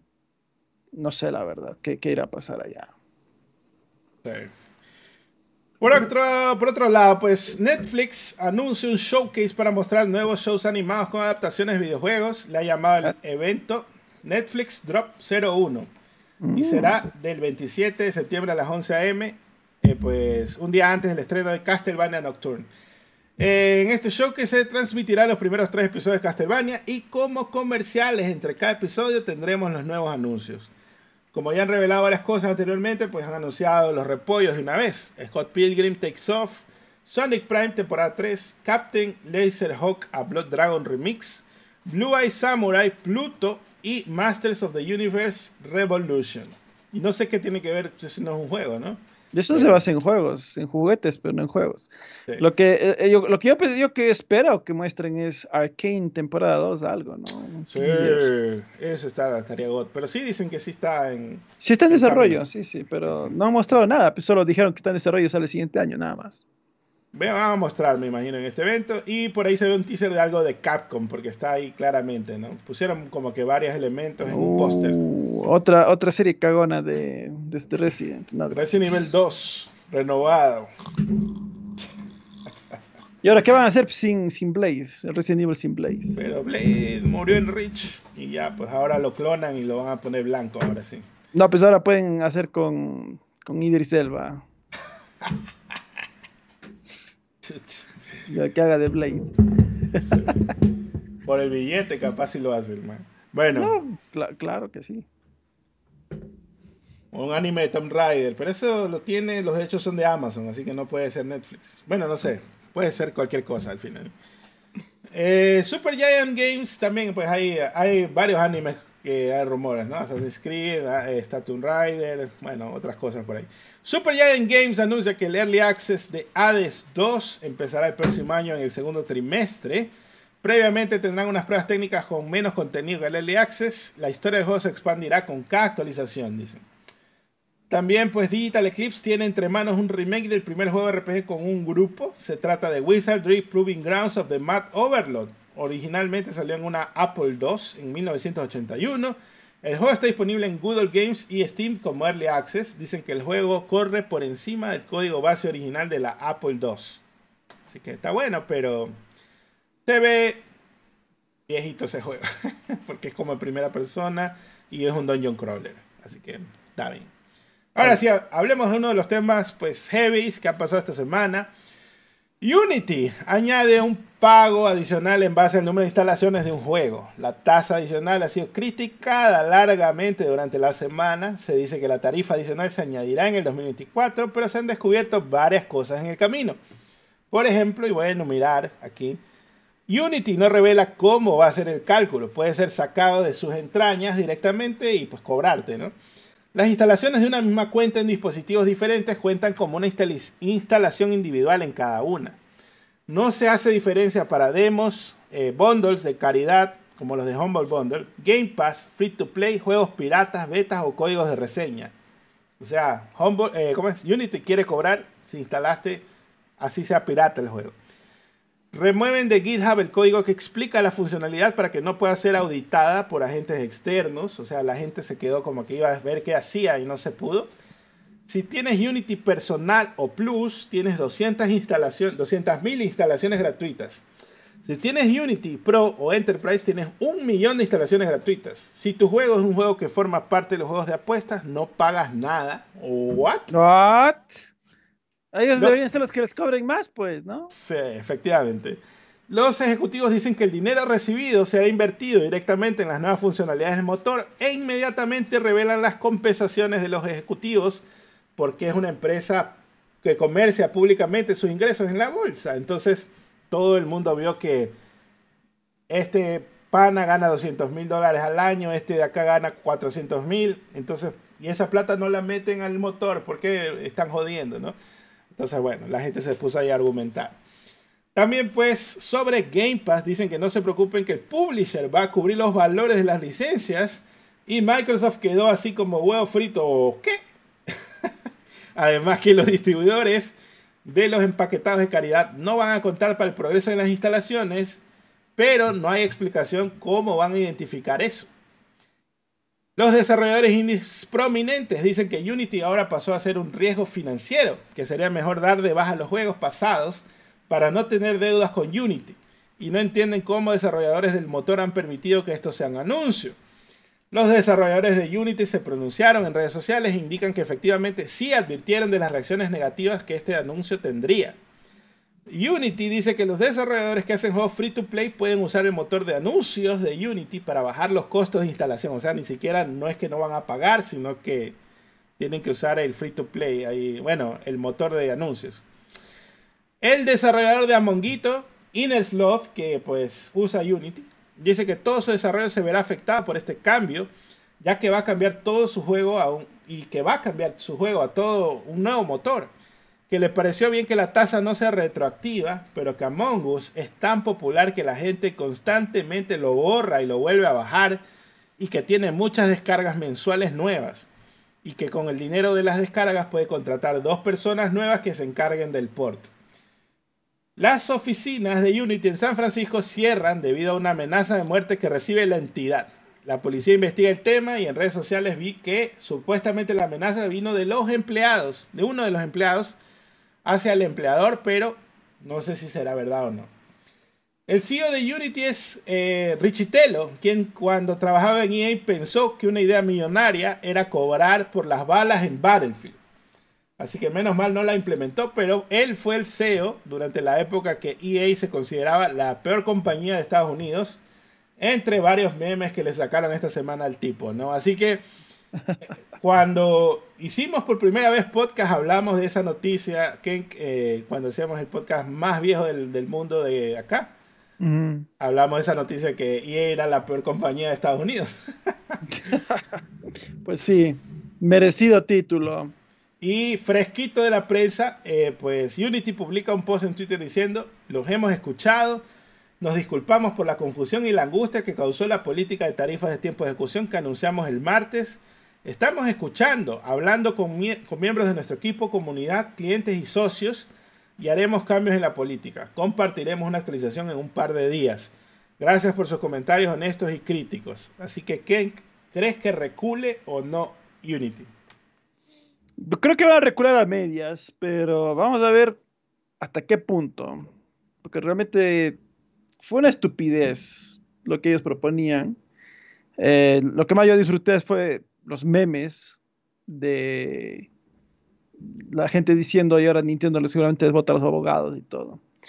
Entonces, a, ver qué tal, pero honestamente eh, parece que van a recular al menos parcialmente, diría. Esa es la, apuesta que tengo yo.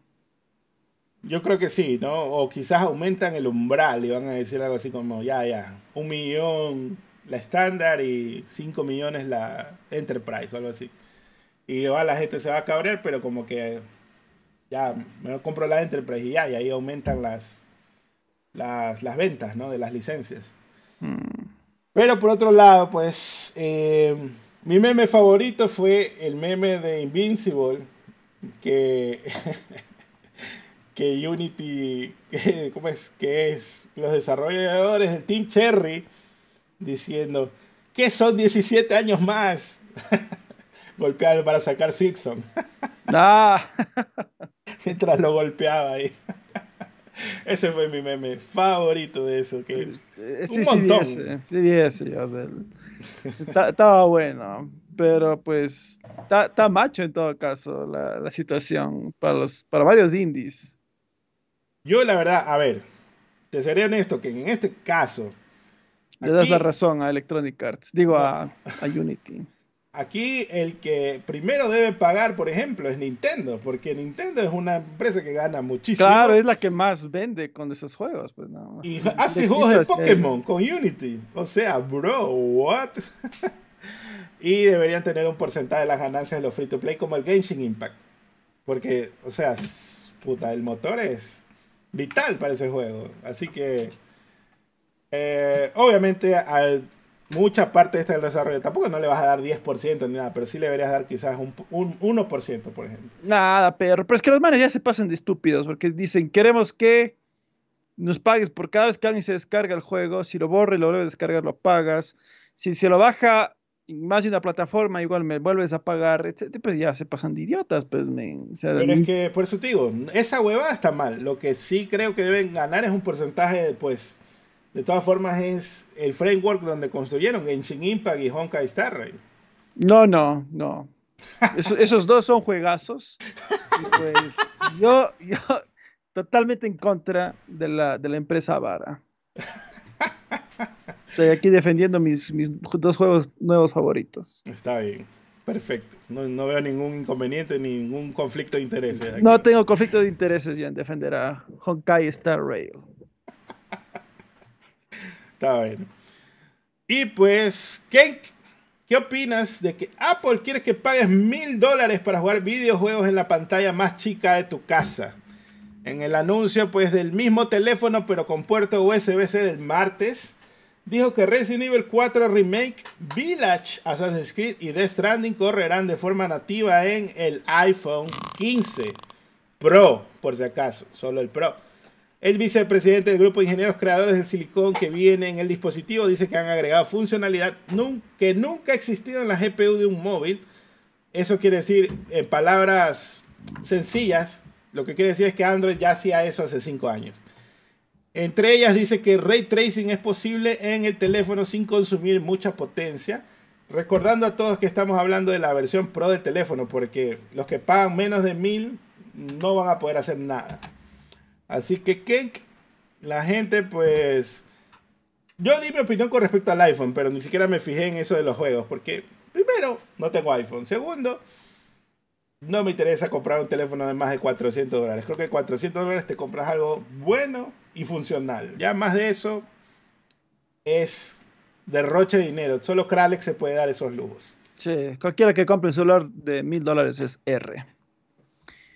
Em, Es rico. es rico, exactamente, es rico. Mira, te, te- te voy a decir, te voy a decir lo que yo opino al respecto.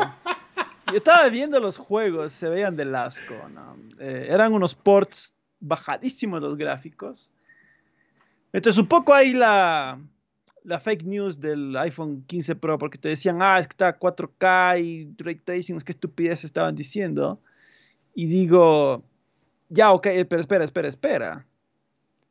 Tú no estás realmente ofreciendo un juego con calidad gráfica de Play 5, que es lo que casi que querían insinuar ellos. Ajá, están insinuando eso, sí. Básicamente estaban queriendo insinuar y tú veías las, las gráficas, no, vale verga eso, ¿no? Está más cerca de un Play 3 que de un Play 4 esos gráficos. Entonces, eh, o sea, bueno, es impresionante aún así que un aparatito tan chiquito ya pueda hacer eso de forma nativa, pero, sea, loco, ya no, no nos pasemos de, de mentirositos, ah, mentirosito. Am, aún así, comprarte mil- un celular de mil dólares por jugar una versión inferior de Resident Evil 4 de la que puedes jugar en un Steam Deck, pues no tiene sentido. O sea, esto, es- esto es para el Gil, bueno, para la persona que ya tiene un iPhone y, y por alguna razón cree que vale la pena invertir, probablemente saldrá 60 dólares ahí. Y Para para, el G, comprarte esa versión. Para el G gastador. Sí, no, para, para el G gastador que tiene un iPhone y cree que vale la pena gastar precio completo por una versión inferior de Resident Evil 4, de lo que puedes jugar en un Steam Deck. Entonces, eh, eso nomás diré. Eh, no se ve, no se ve algún producto que a mí me interese en lo más mínimo, pero ya sabemos pues que los apelitas son bastante toxiquillos. Se, se me pegaron la ardición en Twitter cuando puse que, que tenían gráficos de Play 3, ese- Resident 4. Es- estaban, estaban ardidos, estaban, ¿por dónde ves PlayStation? No, ya estaban, estaban estallando, botando bilis. Bueno, estaba riendo yo. Me, me causa un poco de gracia de que sea la pantalla con más píxeles del mundo y que se vea tan de atroz esa Se ve, de, se, ve, se ve de a verga hasta las sombras, loco. O sea, yo digo, bro, ¿en serio me vienes a decir que esto parece de Play 5? bueno, en fin. Eh, ya para la gente que quiera, ¿no? Pero Apple no es la primera vez que hace. O sea, me acordé cuando presentaron esto, cuando hicieron el iPhone original, que presentaron ese minijuego de Metal Gear. Ah, sí, me acuerdo. ¿Te acuerdas? ¿Te Yo lo tenía, yo lo tenía porque tenía un iPod Touch. Y me lo bajé ahí y dije, ¿qué es esta mierda? Es un shooter así touch de estar matando de lejos. Y ahora ese es un juego free to play que te salen anuncios todo el tiempo así. Sí, y, y lo peor, pero es que cuando te presentaron ese juego, casi que te insinuaban también ahí. Ah, es que tiene gráficos de Play 3 esto, básicamente. Y eran unos JPGs ahí. Claro, y luego cuando tú te bajabas, obviamente, ese juego, y de- decías, no, pues esta huevada no. Claro que es el Old Snake de Metal Gear 4, pero esta huevada no tiene gráficos de Play 3, pues déjate huevadas, ¿no? Eran unos PNGs que de vez en cuando salía así como esos viejos gallery shooting que, por ejemplo, el de cuando Marty McFly va al pasado y, Mm, y- sí, y se- comienza salen ahí. así. Ajá, sí, así era. Sí, bueno, bueno Apple, Apple es experto en el marketing, pero la verdad es que no sé que la gente cómo sigue cayendo, no solo cómo cae, sino cómo defiende. Sí, sí. Ah, bueno. Clarex dice que él ya tiene un iPhone, así que para qué va a querer otro, ¿no? Para Pero más placer, ¿no? cada cuánto lo cambias es la pregunta. Porque alguien sí me dijo algo así como que en Twitter eh, que eh, él se compra un iPhone, pero cada cuatro años o algo así. Entonces con eso ya. Yo tampoco no me compro un, un Android cada, cada año. Me compro un, un Android cada tres, así. Pero Yo me compro cambio de 400 celular nada más. cuando se rompe bien roto, o sea, cuando ya no vale para nada. Entonces, yo cambiaré unos cada cinco años. Cuando le explota, dice. Cuando ya no funciona nada. Ni carga, sí, ahí sí ya lo cambié. Sí, sí. No, no, y a veces cuando no carga sí se le puede reparar, la verdad. Y sabes que las razones por las que me he cambiado de teléfono es porque, por ejemplo, eh, cuando tenía el Samsung, ya la batería no me duraba nada. Dije, nunca Ah, más sí. no, nunca más voy a comprar Samsung. Me cambié a Sony. El de Sony se me calentaba demasiado. Nunca más voy a comprar Sony. Me compré un Huawei. El de Huawei se me abrió en la mitad. La batería se, cuando se cargaba, se abrió así solito. Se expandió la batería. Dije, nunca más compro Huawei. Y ahí me compré OnePlus y con ese estoy satisfecho hasta que le entregué OnePlus, ¿qué marca es esa? Es una marca china también. Mm, pero yo tengo un Infinix. Algún rato sí quiero cambiar. No, pero mi Infinix vale 250. Pues, ¿Cuánto cuesta el tuyo? Ya te digo, 400. Mm, sí, yo nunca, no me he gastado más de 300. No me compré el último OnePlus, me compré el, de hace 3 años. Mm, yo no, no he gastado más de 300 en un, celular nunca. A, mi, eh, a, mi, esposa le compro el Xiaomi también de 350. Yo el que quería comprar era ese que tenía la Snapdragon que la gente me recomendaba, se me va el nombre, y no, no encontré, entonces me terminé comprando este Infinix. Pero sí, también es marca china. Ya, yo, como dice bien el Capes, 400 es lo máximo que pagaría por un celular, la verdad. ¿Qué te iba a decir del iPhone? ¿Y qué te pareció que vale verga. ¿Viste eso del cable? Le va a estar cobrando 30 dólares por el cable, que sí va a funcionar a 3.0, algo así. Bueno, lo, importante es que les están obligando a tener USB-C. Lo, lo, relevante ahí. Pero te, te, entucan y te ponen el 2.0. ¿Qué, mm, qué cabrones. este, algo más te iba a mencionar del, del Apple. Que ya no, ya se me fue. Dice, Kralex, no vine para que me insulten mi iPhone. Ay, me suscribo, perros. Por cierto, tengo el 14 Pro Max y me costó 999 mil dólares. Bueno, pues. Bueno, vos que eres millonario, pues, Kralex. Nosotros, nosotros que somos así pobres, tercermundistas, así humildemente, marcas chinas. Sí. Sí, sí, Esa huevada de iPhone, por más que tenga la gran cámara y todo lo que quieras, no. No, no, yo la verdad no. buena cámara, malas baterías, no puedes ponerle emuladores, no puedes ponerle esas cosas, nada, vale verga. Bueno, algo más te iba a decir el Apple, pero ya pasemos al siguiente tema, porque esto me imagino la gente va a querer saber algo.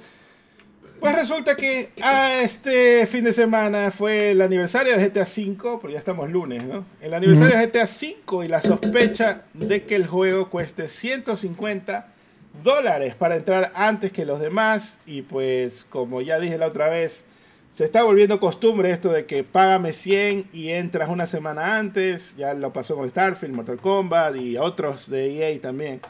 Así que, eh, pues, GTA 5, ¿será que hace eso? Pero cobrar el doble, perro, o sea. Ah, si, habrá gente que pague eso, o sea, te, te diré, habrá Rs que paguen eso.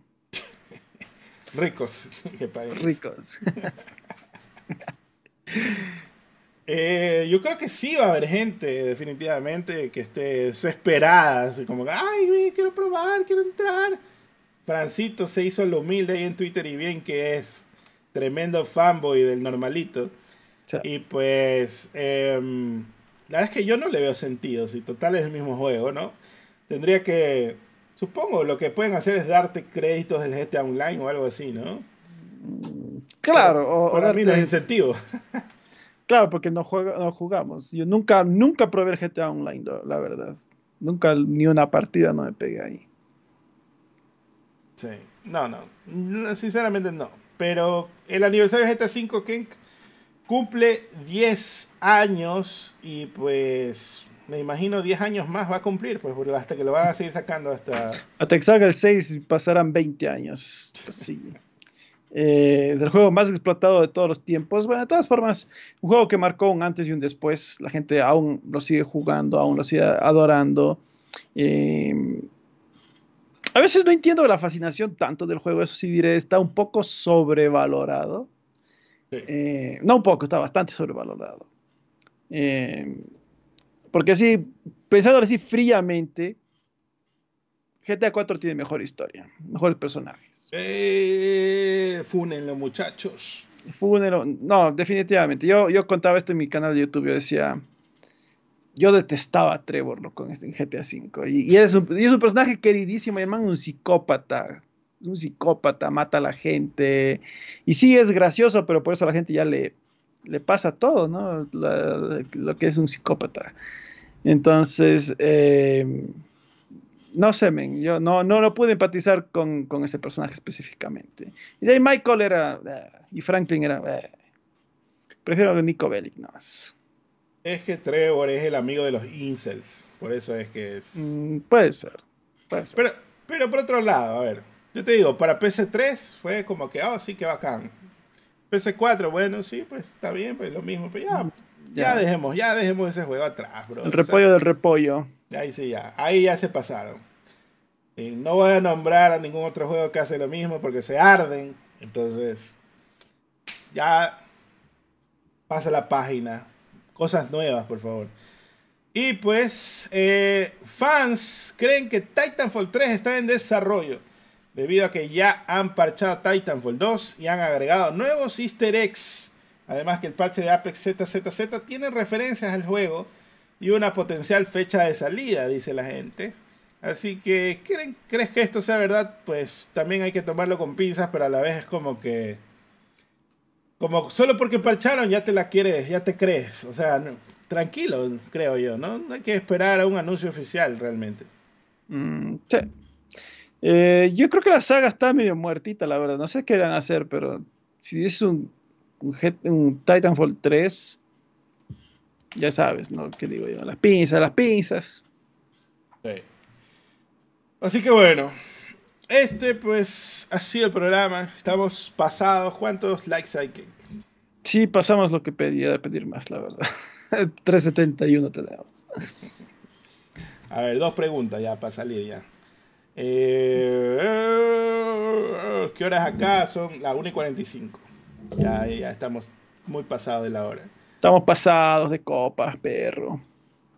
A ver. Como fan de Genshin Impact, estamos a favor de Unity para atacar a la empresa millonaria con todo para el aniversario. Está bien, perfecto.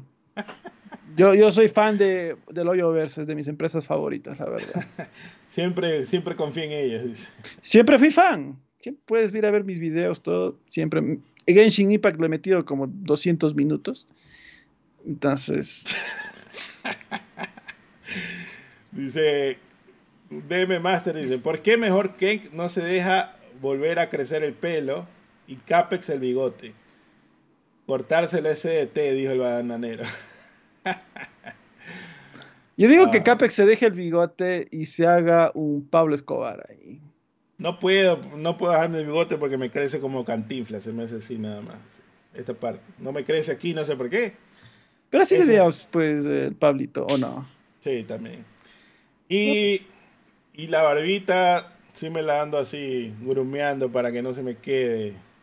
Porque sé, se me, la otra vez que pasó para la época de Garaway, la dejé crecer, pero crecía para acá, así, para, para afuera. y ahí me tenía que peinarme esa huevada. Así. eh, Starfield versus Star Wars 2023. ¿El Jedi Survivor quiere decir? Sí. Survivor no, no son ni el mismo género, pues no es difícil no. comparar, pues no. Eh, el, uno, el uno es no binario y el otro es... No, no, el uno es... Eh, un RPG del espacio, y el otro es un hack and slash, básicamente. El uno es bueno y el otro es más, más, o menos, así que ya con eso, fuera de la liga. Entonces, no, no, no sé, pues no, no te sabría comparar, la verdad. Eh, apuntan a dos cosas diferentes. La última pregunta dice: ¿Qué sagas muertas de Activision les gustaría que Rivera reviviera a Xbox? Crash. Pues no está muerto, está pataleando. Está de parranda, está semi muerta, pero. Crash. Ah, ¿Cómo se llamaba el dragón? Pues eh, Skylanders. Es Spyro, perro, Spyro. Spyro, Spyro, perro. Skylanders eran los juguetitos de mierda que, que inventó Activision y que después Nintendo copió y hizo los amigos. Aquí está el Crash de Skylanders. Nintendo la que nunca copia. Aquí está el Crash de Skylanders. Uh -huh. Eh, puse mi, mi, ¿Cómo se llama? El cuello largo del chorizón. Ah, sí, ve, ahí está el, el, pie pequeño. Está bueno. El pie pequeño robótico. Está bueno. Bueno. Ahora sí, despida lo que nos vamos. Bueno, pues gracias por acompañarnos en este pseudo de listas. Gracias por los likes, los comentarios, las donaciones. Gracias por estar aquí. Gracias a Rob, que no está, a Jaques, a Daniel, que están aquí moderando. Eh, gracias a todos los que nos acompañaron. Eh, no se olviden de que todos los domingos hacemos aquí el podcast. Estoy jodiendo. Gracias al Rob por hacer los, ports también a, las diferentes redes sociales.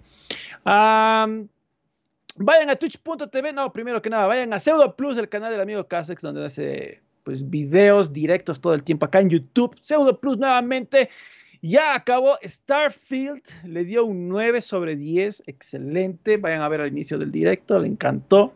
Entonces, ¿qué vas a jugar ahora, Capets? Ah, empecé el Baldur's Gate 3 y... Ah, pero vamos a hacer que los martes juego Sea of Stars hasta que llegue Spider-Man y jueves y sábados voy a jugar el Baldur's Gate. El Baldur's Gate, está bien, está bien, genial. A ver, ojalá no te desmoneticen si, te pones a comerte osos ahí. no te den de baja más bien. Casi comete el error de todos los, los, streamers de quitarle la ropa. Ah, no pues. Pero no, me di cuenta antes de... Creo que tiene un modo censura el juego justamente para los streamers. Entonces verás de eso. Bueno, eh, vayan a pues twitch.tv slash analistas, ahí hacemos directos de cuando en cuando jugando Fortnite, yo hablo con la gente, nos pasamos muy bien. Capex a veces se, hace el Rage Quit con el Sálvaro. Entonces, bueno, está bien, está bien. Y vayan a nuestros Twitter para, que estén cerca de nuestras opiniones, arroba el gran y arroba Casex, K-A-C-E-X. Nos vemos en el siguiente muchachada. Cuídense muchachones, descansen, nos vemos, pásense, pues dense una vueltita, visítenos, vayan a las redes sociales, Twitter, Instagram, TikTok y pues también Facebook, si es que tienen, o díganle a su abuelita que nos siga y que les avise, pues que se despierten y, y, pongan ahí el directo. Cuídense, nos vemos, descansen muchachos, chao, chao, chao, chao, chao, chao, chao, chao, chao, chao, chao.